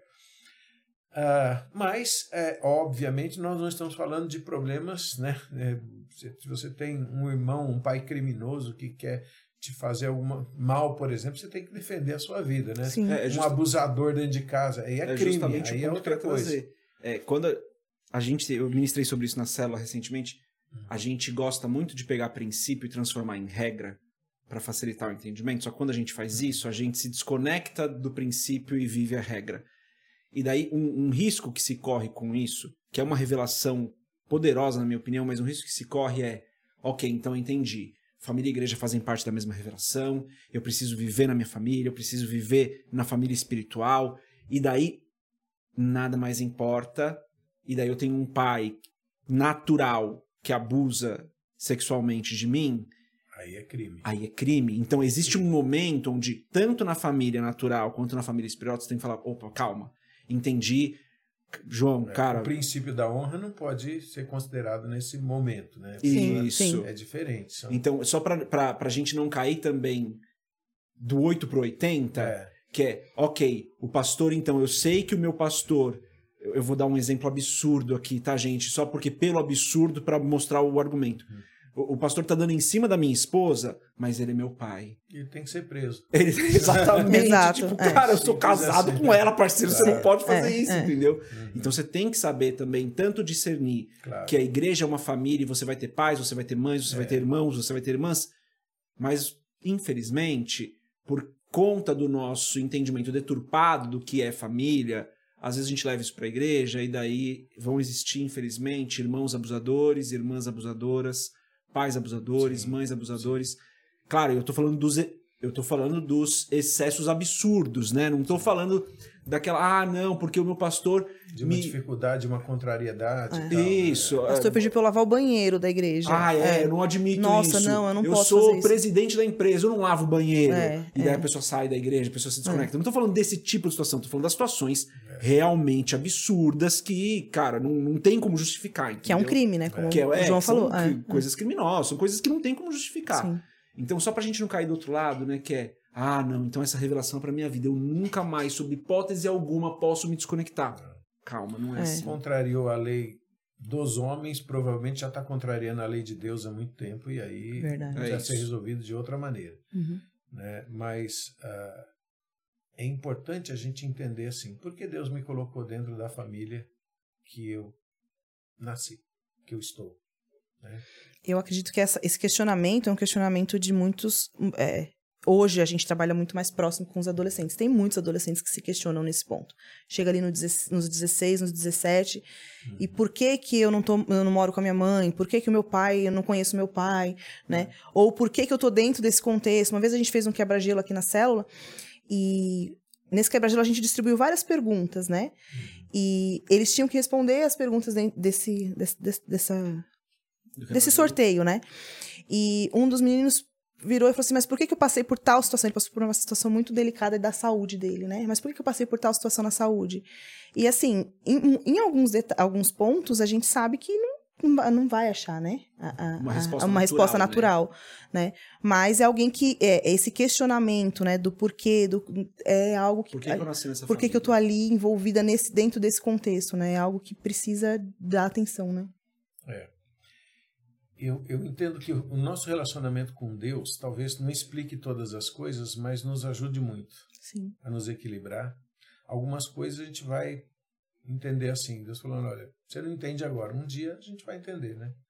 É, como Jesus falou para Pedro, que eu faço, tu não compreendes agora, compreendê-lo-ás depois. Sim. É, mas quando a gente de todo o coração, a gente diz, Deus, eu quero viver o seu padrão dentro da minha casa com os meus pais e quero viver o seu padrão na igreja. Talvez para muitos que saíram de casa e que querem de fato viver com Deus se submeter a Deus, se sujeitar a Deus, andar no padrão de Deus, tenho que resolver coisas com família. Tenho que resolver coisas com os pais, talvez tenha que resolver coisas com os irmãos. Resolva. Sim. Se você entende família e igreja faz parte da mesma revelação, resolva. Você tem que pedir perdão, tem que se sujeitar, tem que voltar para casa e recomeçar. Recomece. Não olhe para a dificuldade, atropele o seu orgulho, atropele a sua independência, a sua autossuficiência, né, a sua visão de mundo e entenda que nós somos de fato muito limitados. Então Deus estabeleceu valores e princípios para a gente viver, para nos ajudar a entrar no propósito que Ele tem para nós, a entrar nesse lugar em Deus. A gente não entra no nosso lugar, na nossa plenitude em Deus, atropelando os princípios de Deus. É verdade. Né? Paulo falou uma coisa para Timóteo muito interessante, que ah, alguém não, um atleta, por exemplo, não pode ser coroado, né? não, não pode ser é, receber o prêmio dele se ele não lutar segundo as regras. Isso. Então, eu estava falando, existem valores e princípios que se a gente atropelar, nós não vamos receber galardão, nós não vamos receber herança, nós não vamos entrar no nosso lugar em Deus. É como se a gente passasse a vida sempre nos corredores. Você não está na sala, você está no corredor, Sim. você está do lado de fora, você está fazendo outras coisas. Mas quando a gente volta e ajusta, quando a gente volta e acerta, parece que a vida encaixa. Sim. Fala, opa, agora eu estou encontrando meu lugar em Deus, estou encontrando meu lugar na vida, estou encontrando meu lugar nos relacionamentos, estou encontrando meu lugar em família. A minha né? identidade está sendo tratada, minha né? identidade está sendo ajustada, É. alinhada com o céu. Você Sim. sente, você sente bem, você sente livre. Não é aquela pessoa que fala, puxa, eu não sei, eu não encontrei aquela insatisfação Sim. constante, mesmo que coisas aconteçam, mas não tá bem, nunca tá bem e tal. Até na hora da dor fica mais, mais fácil, né? Exatamente. Porque você tá alinhado ali, você tem, você tem suporte, você tem com quem contar, né? Exatamente. Você tá apoiado, né? A gente fica em paz. É, Isso aqui exato. é a verdade. A pessoa que está alinhada com Deus a- encontrou a vida em Cristo, encontrou o reino de Deus, encontrou o padrão de Deus, essa pessoa tem paz. E está tudo bem. Mesmo Sim. que ela enfrentar lutas, mesmo se ela enfrentar a morte, está tudo bem. Mesmo se ela enfrentar a morte de pessoas próximas, Sim. né, que é uma das maiores dores da vida, a pessoa fala, está tudo bem. Nada muda, nada muda no amor, no relacionamento dela com Deus, na confiança dela com Deus. E mesmo se ela própria entender, se eu for partir daqui, eu vou estar com o Senhor, está tudo bem. Sim. Ah, ela não se encanta com coisas, né? As coisas Terrenas. naturais vão, vão acontecendo, está tudo bem, ótimo, aconteceu. E com as perdas, se existirem perdas, tudo bem também, está tudo certo. Sim. Eu estou em Deus. Então é aquilo que Paulo falou, tanto faz eu ser humilhado ou ter muito, não ter, eh, tem abundância ou passar fome, posso todas as coisas naquele que me fortalece. Quando a pessoa vive este padrão de Deus na casa, ela ajusta a vida dela com Deus, ela é liberada para o destino dela. Vou dizer de outra maneira. Um filho que, como a Tati, por exemplo, voltou, entendeu em Deus, eu preciso voltar lá e resolver coisas com a minha mãe, com meu pai, com a minha casa, com a minha família, beleza. Resolveu. É liberada para o destino É isso. fica uh, livre para ser abençoado. Não livre... deve ter resolvido tudo. É. Porque não, É. não Aí deu você- tão certo. Ou você não resolveu tudo ainda. Deu certo. Não, não é perfeito ainda. É, não é? Não dá elas né? por elas ali, Você né? estava comentando É bem de... por aí. Estava comentando de identificar pais, identificar irmãos, identificar mães. Eu acho que, que essa parada é muito importante.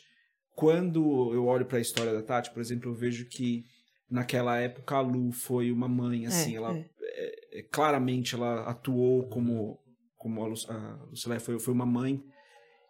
Quem que você, ao longo da sua jornada, assim, eu sei que é bem mais mundana, a pergunta é bem mais simples, mas só pra gente dar uma quebrada no gelo de... Porque é um assunto muito denso, só pra gente Sim. dar uma quebrada no gelo da densidade do assunto é quem que você identificou ao longo da sua jornada, que você lembra e falou, esse aqui agiu como meu pai, esse aqui foi realmente uma pessoa que, cara, ele, ele espiritualmente foi um pai pra mim.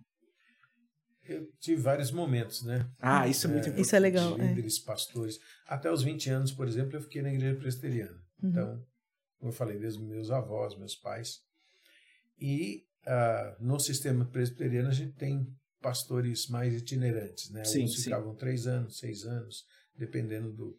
Mas eu tive um relacionamento muito próximo de paternidade espiritual com um pastor chamado Paulo de Tarso Amaral. Uhum. Ele já está na glória, mas nós somos muito amigos, né? Eu bem jovem, sei lá, com 18 anos, ele parece com 50, mais ou menos assim.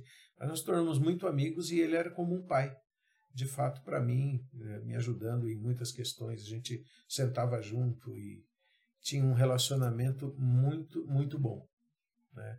Ah, tive uma irmã que foi como uma mãe espiritual em nossa vida naquela época.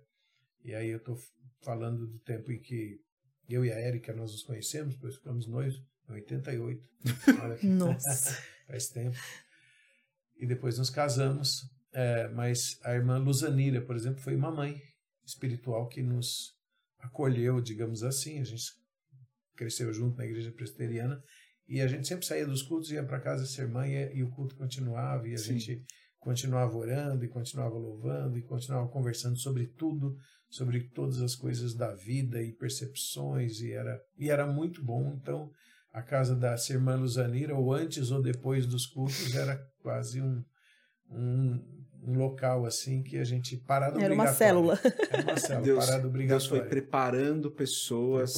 É, Deus foi ao longo do preparando tempo. pessoas. A mesma coisa deve acontecer. é, é, Eu acho que é isso que é importante o pessoal identificar, né? Quando você não está conectado na igreja local, você está perdendo isso. Essa herança, comunhão, essa bênção, essa comunhão, você está perdendo porque você não está se conectando. Então, de novo, é importante se conectar na igreja local, mas também que Deus vai preparando pessoas para. Um tempo foi essa Por irmã, fases. é. É, outro tempo foi essa pessoa, pastores. outro tempo foi essa pessoa. Uhum. E é isso, né? Você vai se conectando com essas pessoas. Eu acho que isso é É legal comentar isso, porque às vezes a gente fala da paternidade espiritual e a gente acha que vai ser sempre aquela pessoa, né? Pode ser que seja, Sem- né? Pode ser que seja, mas Pode ser pode seja ser, a vida inteira, pode ser transitório. é.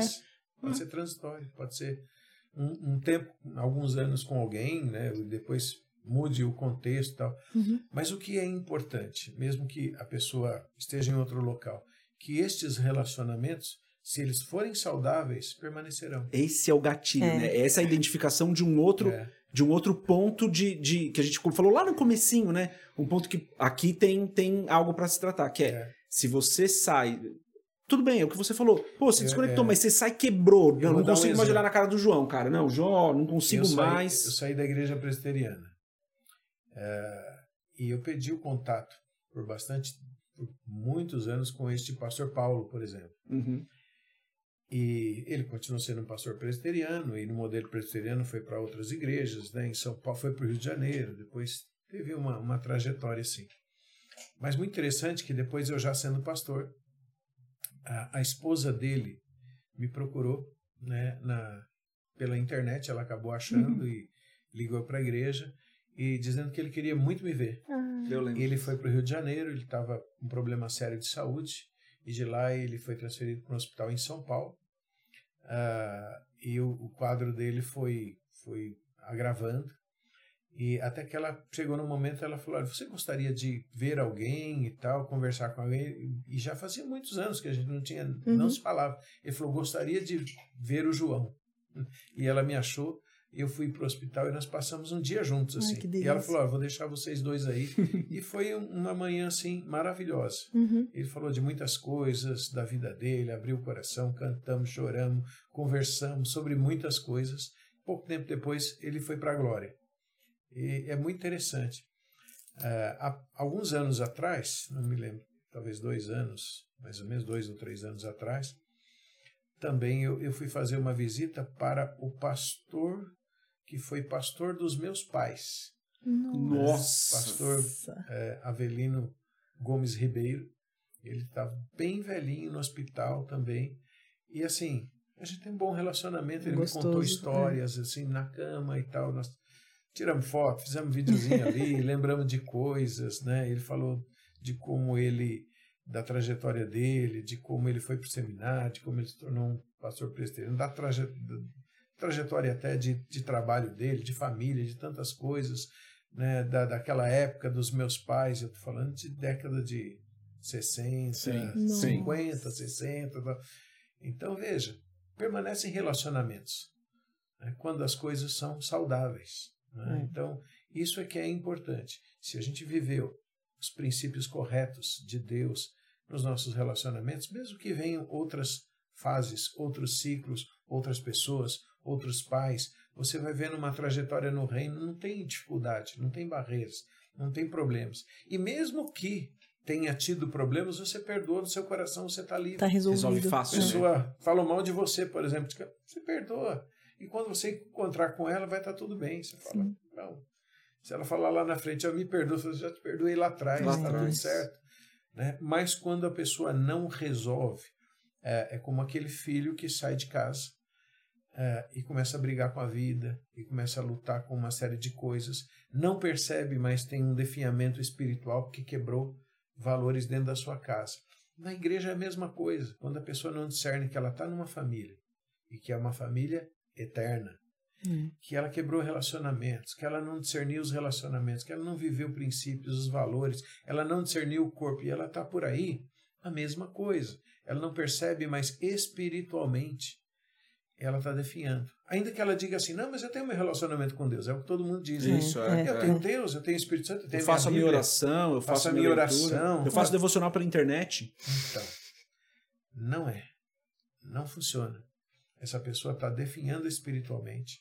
E pior, e por que, que eu digo pior? Porque ela está substituindo algumas coisas que são boas, mas se tornaram práticas religiosas. E, e- essa prática, essa religiosidade, o que, que a gente se refere? Eu estou dizendo aquilo que, que não tem relacionamento com Deus. É algo que parece bom, parece piedade. Orar é bom, claro que é, é importante. Mas uma oração pode ser destruída de relacionamento. Ler a Bíblia, a mesma coisa. Sim. Então a pessoa começa a agarrar-se a essas práticas para se justificar falar: não, está tudo bem comigo, eu faço minha oração, tenho meu tempo com Deus e tal, mas você não está no corpo. Hum. Jesus disse: edificarei a minha igreja e as portas do inferno não prevalecerão. Ele não fala do crente individual, não fala da pessoa individualmente. Ah, claramente a Bíblia diz: olha, nós estamos num corpo. Então, o pé não pode falar para o joelho, não precisa de ti. Sim. O joelho não pode falar para a mão, Sim. não precisa de você. Não tem nada. Eu, eu posso ter a minha vida sozinho, minha trajetória. sozinho. Nós precisamos das pessoas. Aí você fala, mas como eu preciso de você? Você nunca me, me ensinou, você não, sei lá, eu, eu não vejo tanto assim porque eu preciso de você. Eu preciso. E o fato da gente estar junto, o fato da gente caminhar junto. Tem pessoas que vão trabalhar em nossa vida, mesmo sem falar nada. Sim. Eu preciso do testemunho, eu preciso da vida, eu preciso da graça, eu preciso da. que a Bíblia fala que a multiforme graça de Deus está distribuída no corpo. Eu preciso do corpo. E também porque o, a vida de Deus, né, e a gente falando aqui do sangue, Uhum. o sangue representa a vida. Então, o sangue de Jesus, o poder de Deus, flui num corpo, não flui num membro sozinho Sim. Verdade. flui no corpo. Se eu não estou no corpo, eu não estou sendo alimentado, eu não estou sendo fortalecido, os meus olhos não estão sendo abertos cada dia mais, eu não estou caminhando de glória em glória, mas eu estou caminhando de forma independente. Então, muito provavelmente, eu vou ficar cada vez mais cego, mas pensar que eu estou enxergando. Essa é a pior É das a pior. cegueiras. Jesus falou algumas coisas interessantes. Ele falou certa vez: Cuidado, se a luz que há em ti são trevas, quão grandes são tais trevas. Sim. Porque aquilo que é trevas, eu penso que é luz. Então Hum. eu estou mais enganado do que aquele que está em trevas. Ele falou assim para os fariseus: se vocês fossem cegos, vocês poderiam ver, mas porque vocês dizem nós vemos, permanece a vossa cegueira. Quer dizer, Verdade. a situação do cara era pior do que o, o cego mesmo. Sim. Ele fala nesse, nesse, ele falou isso no contexto em que ele curou aquele cego, né, de nascença. Sim. É, João capítulo 9. Então, é, esse, essa é a pior cegueira, quando a pessoa fala, tá tudo bem comigo. Não tá. Eu não estou no corpo. Eu não estou na igreja. Eu não faço Eu não parte, né? É, O é. diabo, ele. Eu não faço parte. Eu fui enganado. É como uma pessoa que diz, não preciso de família. É. Não preciso de ninguém. É, hoje em dia é comum eu não também. preciso de casamento. Preciso- é, Eu não preciso ser abençoado. sim. É. Eu não preciso ter uma Não aliança. quero construir uma família. Eu não é. preciso de comprometimento. Eu não preciso me envolver, envolver a minha vida com a vida de ninguém. Não, eu, eu quero ser livre. E ser livre é que é legal. Ser livre é que é o negócio. Ser livre é que é isso. Até a hora A que você se dá pergunta. conta. Quem pode ser livre?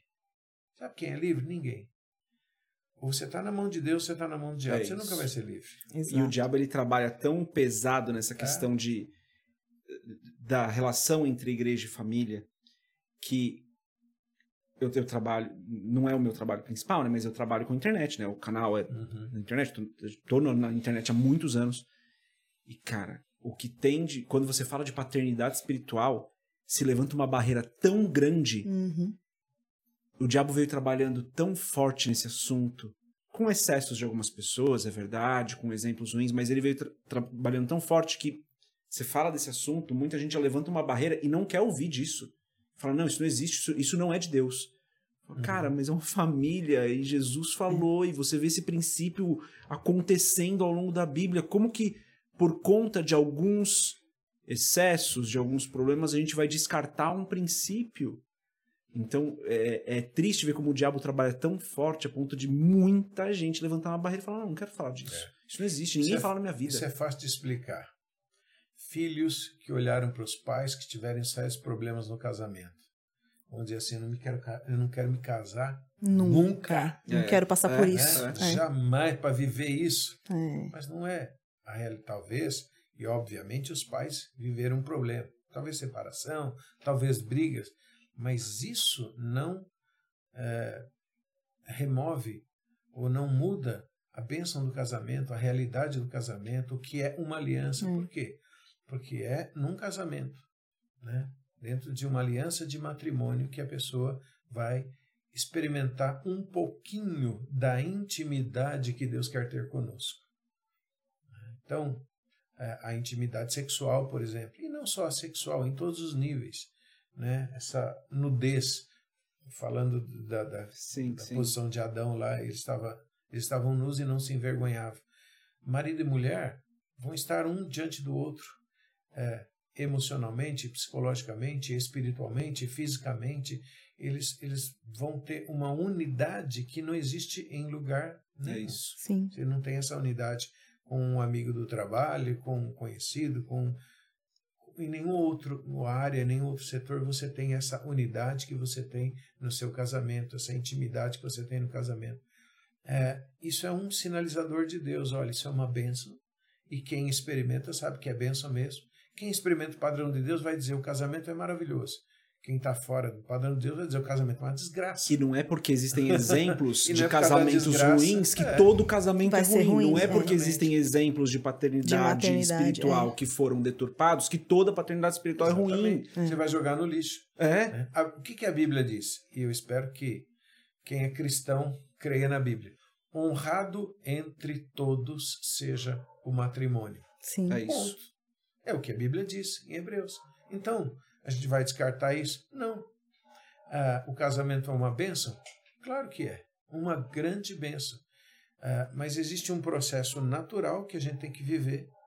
É, a gente precisa compreender os, os valores de Deus, os princípios de Deus, aplicar isso em nossa vida, em nossa casa, seja como marido, como esposa, como pais, como filhos, nossa posição dentro da família isso vai ser uma bênção se você aplicar as verdades de Deus. Vai ser uma bênção para a sua história, para se você é filho, vai ser uma bênção para a sua vida futura, para o seu casamento, para os filhos dos seus, seus filhos e para os filhos dos seus filhos. Isso é uma bênção natural. Mas há uma bênção maior. A bênção maior é que você está posicionado na igreja, na família de Deus, que é a tua família eterna. A gente vai ficar eternamente junto. Graças a Deus, né? E uh, você vai saber como se posicionar no reino, como se posicionar na igreja. E isso te conecta com o plano de Deus, com o propósito de Deus para a tua vida.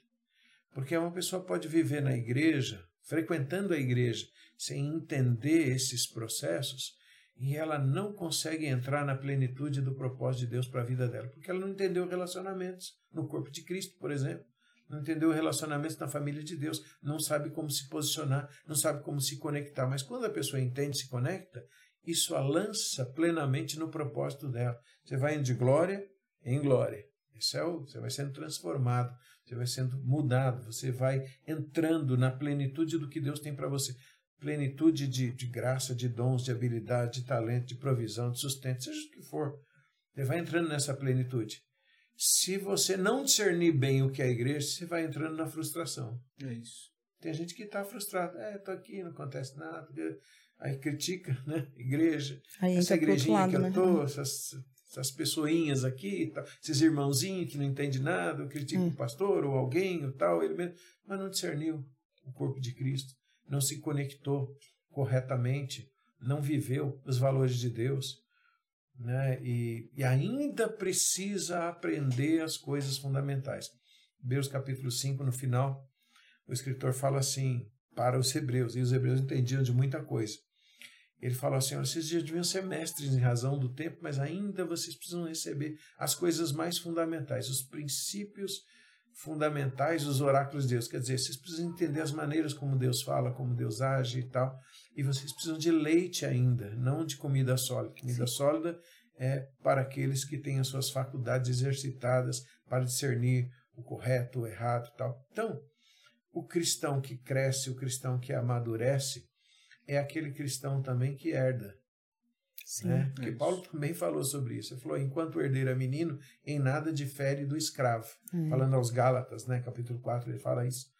Então, tem pessoas que estão tá na igreja, mas não discernem essas coisas. Então, a igreja vira um lugar frustrante, é, difícil, meio pesado. Ah, tanto faz eu ir ou não ir. Vai arrastando, tanto faz né? eu estar é. ou não estar. Tanto faz eu tomar a ceia ou não tomar a ceia. Tanto faz eu participar ou não participar. E aí a pessoa vai pensando de uma forma natural e pensando assim: ah, eu não preciso.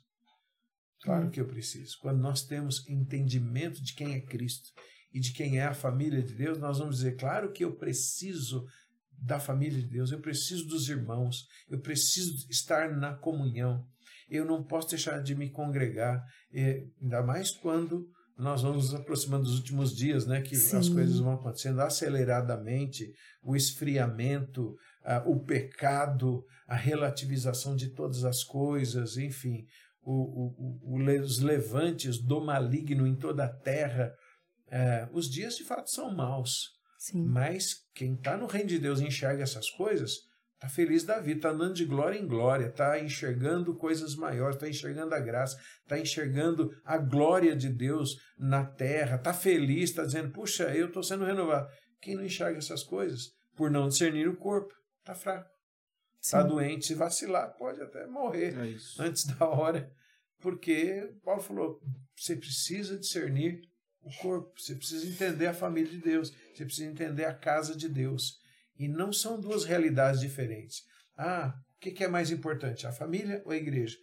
Nenhuma nem outra. São duas, uh, duas coisas absolutamente interligadas. São duas partes da mesma verdade, da mesma revelação. Você não pode viver um padrão na igreja, outro padrão na família, um padrão na família, outro padrão na igreja.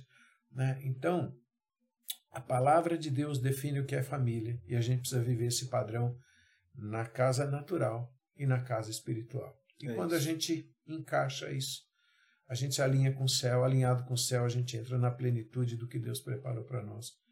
E é uma jornada maravilhosa. Eu tenho uma, uma última pergunta, não sei se tem alguma, nega. É, que é. E depois eu quero até tentar fazer um resumo aqui de tudo que a gente falou, que eu acho que é importante, a gente falou muita coisa. Falando bastante, né?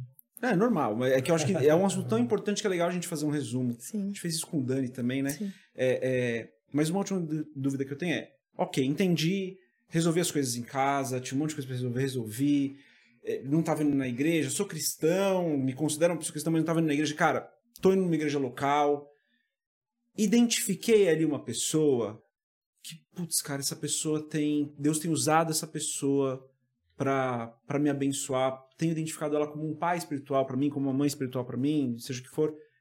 Ok, o que, que eu faço agora? Qual que é o meu papel agora?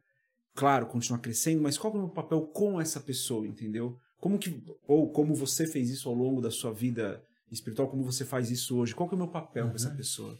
Bom, quando a gente identifica pessoas que de fato têm uma função diferenciada em nossa vida, isso. é uma coisa ser irmão, é. outra coisa é, seu é você pai, entender é. pais espirituais ou filhos espirituais.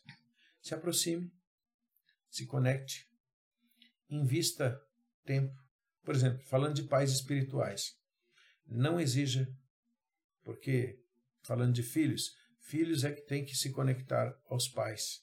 Né? Então, uh, tem gente que fala assim: olha, eu, eu quero andar com você, mas é o seguinte, você tem que me ajudar, você tem que fazer isso, tem que fazer, exige um monte de coisa, e a pessoa fala: opa, uh, aproxime-se.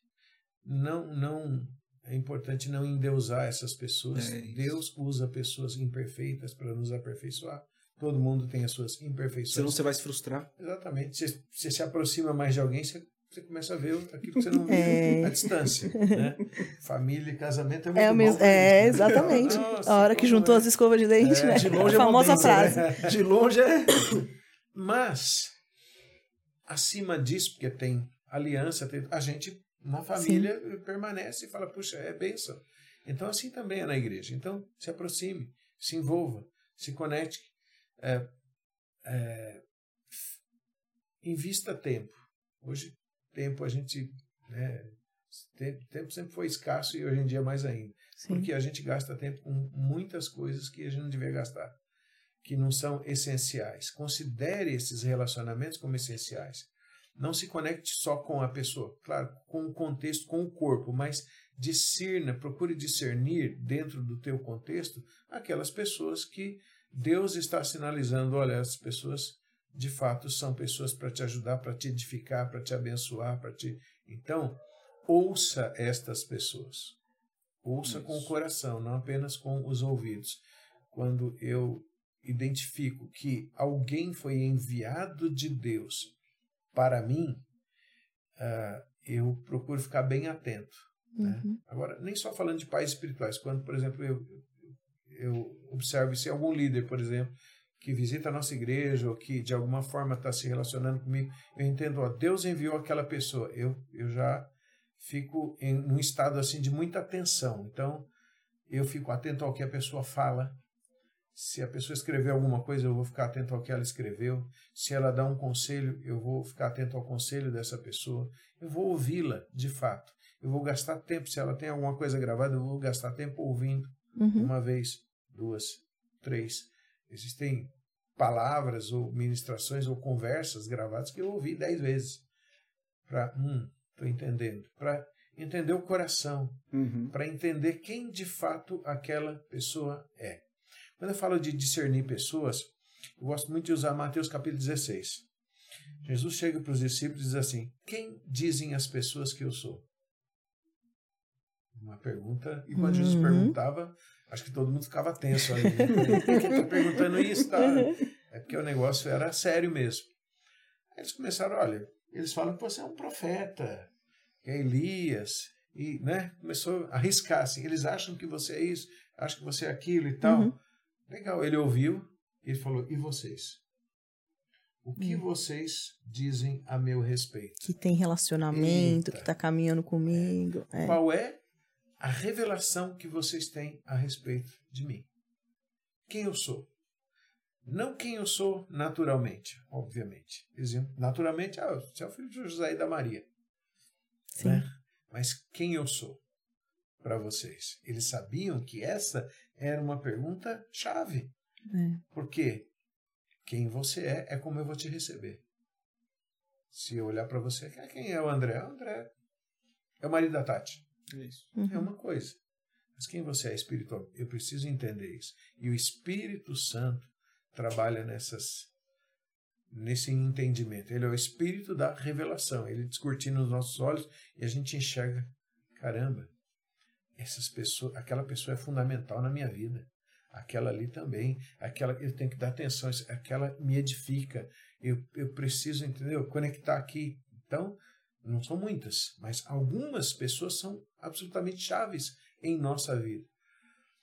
Então, Pedro, naquele contexto, diz assim: Tu és o Cristo, filho do Deus vivo. Ele falou, pai.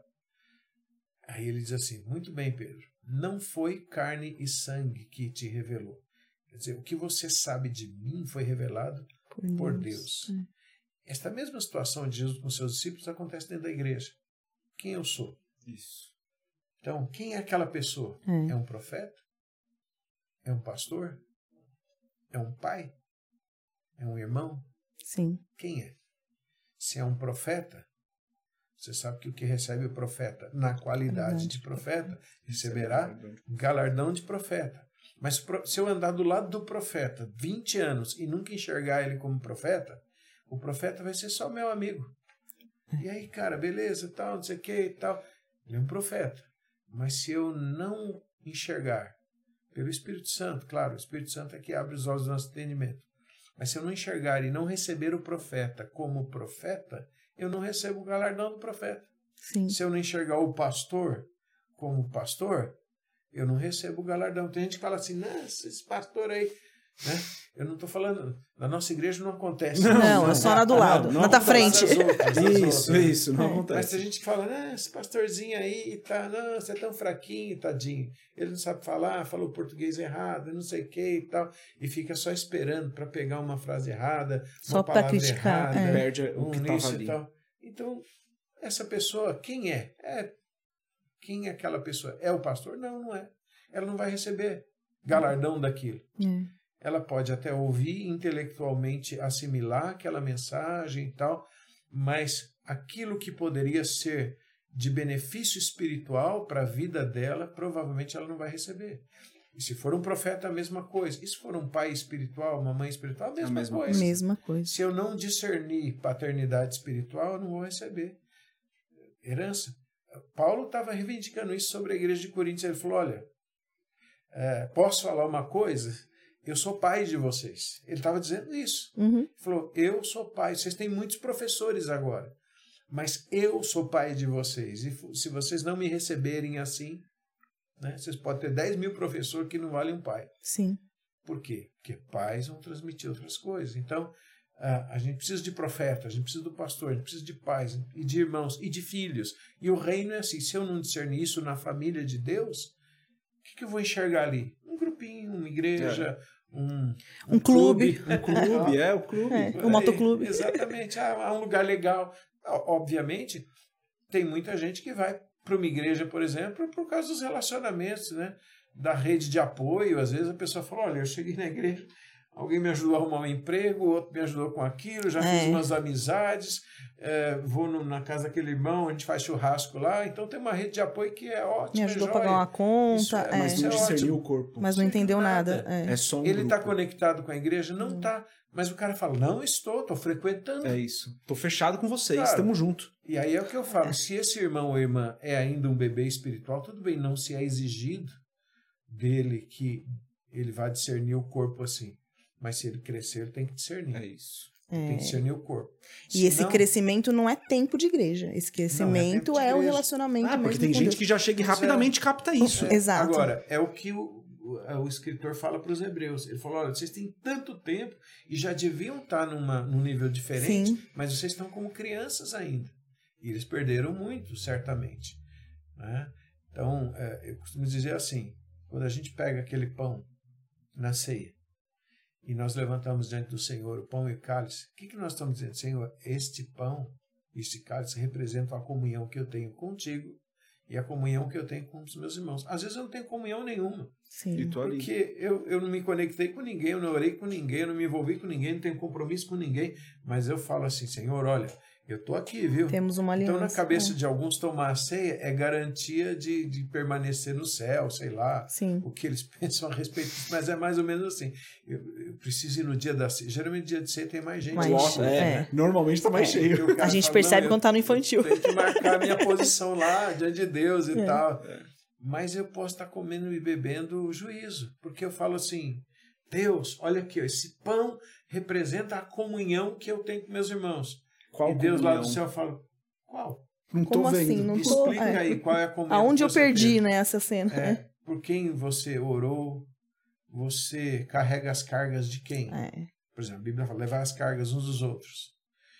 É, como é que você está vivendo os mandamentos recíprocos? Levar as cargas uns dos outros, orai uns pelos outros, exortai uns aos outros, suportai uns aos outros, ah, e, e tantos mandamentos recíprocos. Como é que você está vivendo isso? Não, não estou. Eu vivo a minha vida, eu sou independente, eu não estou nem aí com ninguém, eu não quero saber, eu quero saber do Senhor me abençoar e pronto. Tal. É. Mas no dia da ceia eu chego lá e levanto o pãozinho e falo, olha aqui, isso Tô aqui, aqui, representa a é. minha Bato meu comunhão, hein? ponto. Bato o meu ponto Deus fala, uma olha. vez por mês. Não representa. Está sendo incoerente. Né? Então, isso é não discernir o corpo. Não discernir o corpo. Então, eu acho que é importantíssimo a gente discernir o corpo e a gente saber que família e igreja fazem parte da mesma revelação. Então, a gente tem que pensar, Deus, eu quero andar no teu caminho, eh, eu quero andar na tua vontade que é boa, que é agradável e perfeito. Como é que eu faço isso?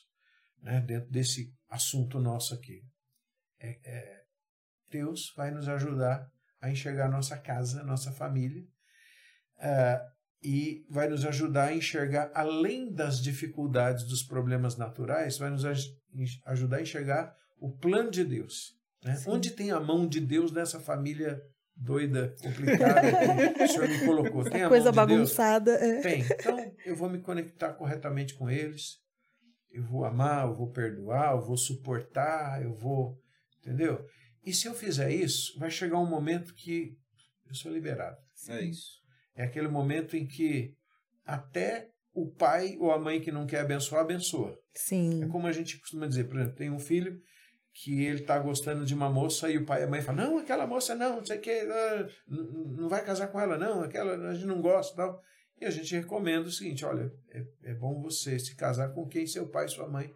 abençoa. E o filho fala para a mãe e pai, tá ok, então vou guardar. Ele continua honrando, ele continua sendo um bom filho, ele continua fazendo, tendo um papel cristão dentro do seu lar. Vai chegar um momento que aquele pai não é maior que Deus, aquela mãe não é maior que Deus. O pai chega para o filho e fala assim: Filho, você gosta dela mesmo? Sim. Mas eu estou aguardando. Não, pode casar com ela, sim. Sabe? A gente está vendo que né, no, no início eu penso: não tem jeito. Quem pode impedir a bênção de Deus em nós? Exatamente. Alguém que se sujeita, alguém que, sub- alguém que obedece a Deus. Ninguém impede a bênção de alguém que obedece a Deus. Igreja é a mesma coisa. Tem muita gente na igreja que briga por cargo. Não, porque o pastor me tirou desse lugar, agora me fez aquilo, eu não aceito isso e tal. Tá lá brigando, brigando, brigando. Por quê? Se sujeite. Se for Entenda. o propósito de Deus, não tem ninguém, tem ninguém. Que vai tirar. é. E se não Quem for, glória tira? a Deus também. Quem tira o, o, o- nosso relacionamento com Deus? Ninguém. Quem nos separa do amor de Deus? Ninguém, nem o Ninguém. pastor. É Quem nos separa do propósito que Deus tem para ninguém. E mas se a gente se conecta porque a gente aprendeu na família, a gente age assim também na igreja, chega uma hora que você fica liberado. Chega uma hora que as pessoas falam: olha, nós temos visto que Deus está na tua vida. É, é muito simples. E quando a gente olha, vou dando um exemplo bíblico aqui, né? Isaac estava lá semeando naquela terra e ele colheu cem vezes mais. E expulsaram ele de lá. né? Ele estava, digamos assim, no melhor, nos melhores momentos da vida dele. Ele vai para aquele lugar né? e ele semeia e ele colhe cem vezes mais. Os moradores da terra falaram, não, vamos expulsar você daqui. Uhum. Expulsaram ele de lá. Ele podia ficar revoltado. Mas ele sabia que quem é que pode impedir a, a mão de Deus na minha vida? Aí ele vai e ele desenterra, ah, desentulha os poços né, que Abraão, seu pai, tinha cavado e os filisteus tinham entulhado, e ele desentulha os poços, ele achava, eles vão brigar por aquele poço. Aí ele faz a mesma coisa, eles brigam por outro. Mas chega uma hora Não tem mais o que fazer. Que Nem- eles dá, falaram, olha, é. não mexe com ele não. Deixa ele ali.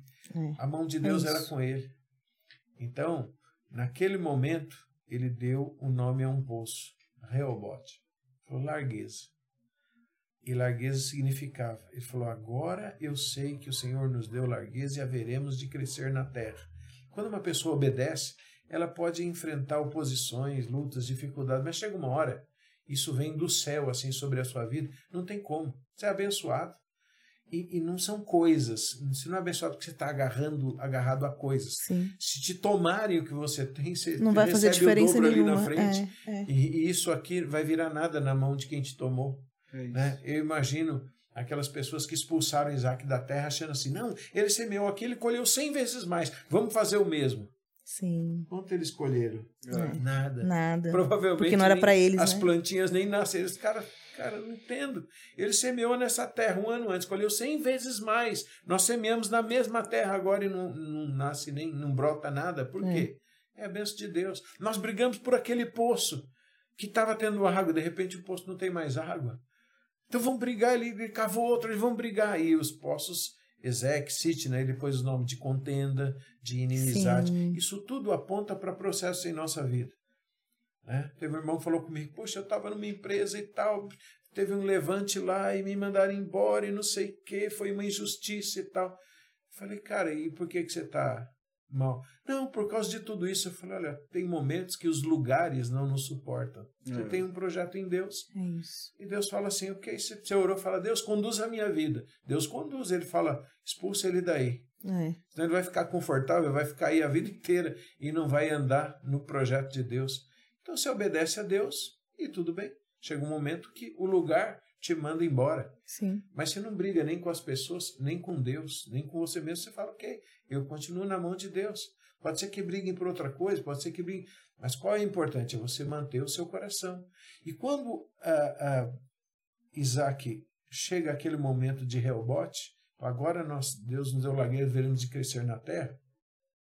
A Bíblia fala que ah, logo depois eles cavam outro poço e o poço não deu água. Estranho. Eles estavam debaixo da bênção de Deus, do rebote de Deus, da largueza e tal. E começou um projeto, mas não deu muito certo. Ficou travado ali. Mas por que estava travado? Porque ia acontecer uma outra coisa. Aqueles caras que expulsaram vieram até ele e falaram: Olha, nós queríamos ter paz com você. É isso. É. E, e, sabe, Tinha um e eles motivo, disseram é. assim: Nós temos visto que Deus está na tua vida.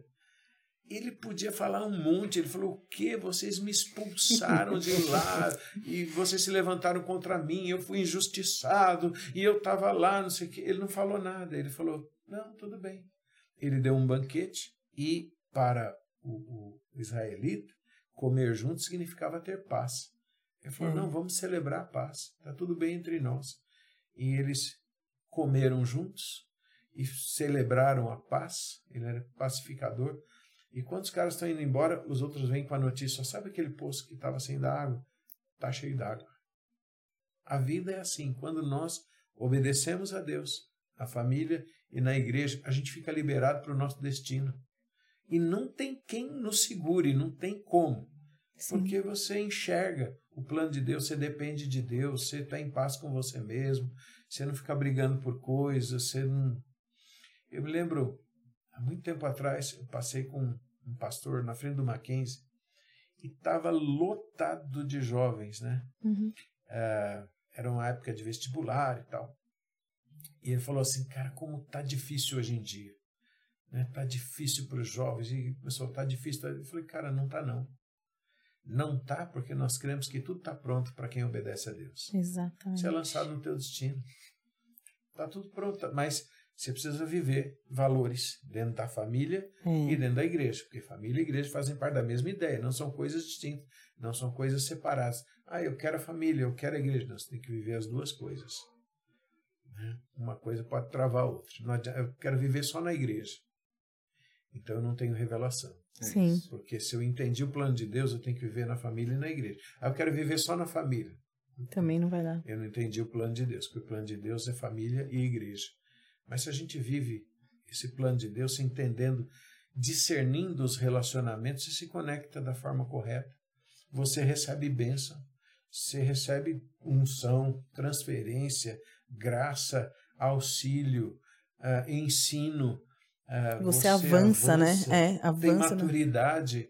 Uh, tudo é perfeito? Claro que não. Tem pressão, tem luta, tem desafio, tem tem você morrer para você mesmo, tem contrariedade. Tem gente que fala, não é assim não, você está é. errado, você vai ter que fazer. Mas eu pensei que estava certo na família e na igreja. É isso. Né? Mas você não larga a sua família por qualquer coisa. Pessoas, se qualquer é. discussão na família a gente fosse embora, Beijo, não tchau, tinha uma família em pé. É, é, verdade. Mas família é isso, você chega lá, não gosta e tal, mas no almoço seguinte está tudo ali junto e vamos, nós somos família. Uma hora você sempre... cede, outra hora você vai ser aquela pessoa que teve a razão ali. Uma hora você está invocado, uma hora você está irado. Né? outra hora está rindo à toa. Né? Não se põe o sol sobre a vossa ira, você tem que ajustar aquilo ali, mas depois você está brincando, está tendo um tempo descontraído. Verdade. Mas no final das contas você fala, puxa, família é a ideia de Deus. É. é isso. Família é. E de fato Deus fez a família natural para a gente enxergar algumas coisas da relação que Deus quer ter conosco. Da relação de comunhão, da relação de intimidade, da relação de liberdade, da relação de proximidade, da relação de, de cumplicidade, né, no bom sentido, ser cúmplice de Deus, ele da gente, uh, e, e, de viver esse plano de Deus. Mas se a gente deixar as duas coisas, quebrar o padrão da família e quebrar o padrão da igreja, ou a gente achar que, ah, eu vou conectar só no família que é importante, eu vou perder, eu vou andar em cegueira. Ou se eu achar só a igreja que é importante, eu vou andar em cegueira. Eu gosto é muito daquela parte de Malaquias que fala, né, de converter o coração dos pais aos filhos, dos filhos aos pais, porque é padrão é, de família. Exatamente, padrão de família. Então, é, não só é, tem é, o ponto, né, de, de, que as pessoas hoje essa conexão ela, ela é algo muito superficial em alguns hum. pontos hoje, né? Mas quando você, você entende a verdadeira conexão, quando você entende ali a verdadeira conversão de um coração para o outro, o poder que tem nisso é, uhum. é algo que realmente é, é, é, poderoso. Quando isso acontece na família e na igreja, muda a família. Sim. E vai mudar a igreja também. Não é que a família muda a igreja, é que é a mesma coisa. Sim. Porque, eu digo isso porque tem, tem muitas pessoas que diziam assim: não, família forte igreja forte? Pode ser que não. É. Se você conectar só na família forte, pode ser igreja fraca, achando que família é, é que é o alvo de Deus. É. E eu falo, o alvo de Deus não é a família natural. O alvo de Deus é a família espiritual. Sim. A família espiritual é eterna. A família natural é temporal, transitória, passageira, começa e termina. Então isso é, é, é apenas um, um exemplo de Deus. Né? É a maquete, é dizendo, olha, isso aponta para aquilo. Então a gente vive na família natural para entender como agir na família espiritual. É Agora, se não tiver padrão nenhum na família natural, vive na família espiritual. Mas se você tiver que consertar coisas na família natural, volte com certo. E ter o padrão da família espiritual, se a tua família natural não tem padrão, muitas vezes vai impactar no padrão da tua família é, natural. Exatamente. É, é, poderoso isso. Poderoso. Eu acho que a gente pode fazer um resumo, galera. O que, que vocês acham? Vamos fazer manda um resumo. Você que manda. Um. É, Bom, então vamos lá. A gente começa falando que é uma mesma revelação, né? Igreja e família e as coisas na família natural precisam andar no padrão de Deus, assim como as coisas na família espiritual, na igreja, precisam andar no padrão de Deus. E as duas coisas fazem parte da mesma revelação. Se conecte com a sua família natural, resolva com a sua família natural, viva o padrão de Deus com a sua família natural e então viva o padrão de Deus com a sua família espiritual, identificando a família, identificando pais, identificando mães, identificando irmãos, identificando essas pessoas, se conecte com essas pessoas como você deve se conectar e não abandone a sua família espiritual, assim como não abandone a sua família natural, porque família, como o João falou aqui muito bem, né? A família espiritual é eterna. Uma coisa aponta para outra. Então viva o padrão de Deus na família. E num resumo muito muito muito fraco que é se você não vai numa igreja local, vá numa igreja local. Não substitua a igreja local pelo, pela sua oração diária. A sua oração diária é importante, seu devocional é importante, mas não substitua a importância da conexão da família espiritual através da igreja local. Se conecte com uma igreja local, com a sua igreja local, como você se conecta com a sua família e deixa o padrão de Deus fluir nas duas áreas. E eu falo isso com muito com muito temor, porque a gente faz o nosso devocional diário no canal Muitas pessoas fazem o devocional diário todos os dias com a gente. Tem algumas pessoas que estão lá comentando todos os dias, participando todos os dias. E eu creio que o trabalho que a gente faz no devocional diário no canal não pode nunca substituir a sua conexão com a sua família espiritual. Não é errado você fazer o seu devocional diário no canal ou com, com você com a sua Bíblia, faça, mas isso não pode nunca a sua é, substituir a relação com a igreja local, com a sua família espiritual. É uma ferramenta só. Então se conecte com a sua família espiritual. Acho que esse já é um, um resumo que a gente pode fazer aqui. João, cara, assim. antes, antes, antes de chegar nisso. É, ó, se ficou alguma dúvida, se você quer que a gente elabore algum assunto mais, coloca nos comentários. É, enquanto o João falava, a minha cabeça estava borbulhando aqui de perguntas na maior parte do tempo, perguntas que eu acabei não conseguindo fazer. Então, se você ficou com dúvidas, se tem algum assunto que você quer que a gente aborde com mais profundidade, a gente faz um compilado de tudo isso e volta só para falar desses assuntos. Ou então, se a gente não encontrar agenda, eu tiro essas dúvidas com o João, a gente volta para falar disso aqui. Mas a gente entra de novo nesse assunto porque, como eu falei, é um assunto muito denso. É uma revelação profunda que eu acho que, como o João falou, né? Assiste uma, duas, três, quatro, dez vezes não por conta de engajamento no canal, mas para que você consiga absorver.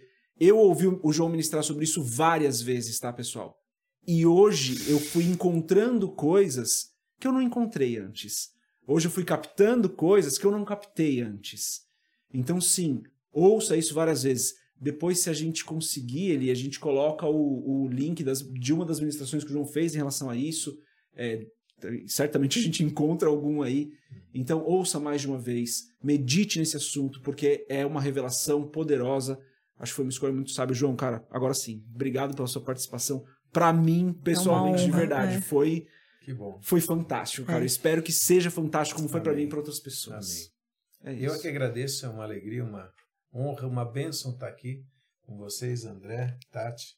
Muito obrigado e que Deus abençoe a todos que estão aí ouvindo, conectados. Amém. É isso, galera. É isso. Obrigada por estar Ó, aqui. antes da gente acabar, segue a gente nas nossas redes sociais, no Instagram, entra na comunidade do Telegram, se inscreve no canal se você não é inscrito, deixa o seu like nesse vídeo, se liga no, no ativa o sininho para você se ligar que logo sai outro podcast, outro episódio, outro assunto, outras pessoas convidadas ou com a nossa equipe base aqui, a gente batendo papo sobre qualquer assunto da palavra.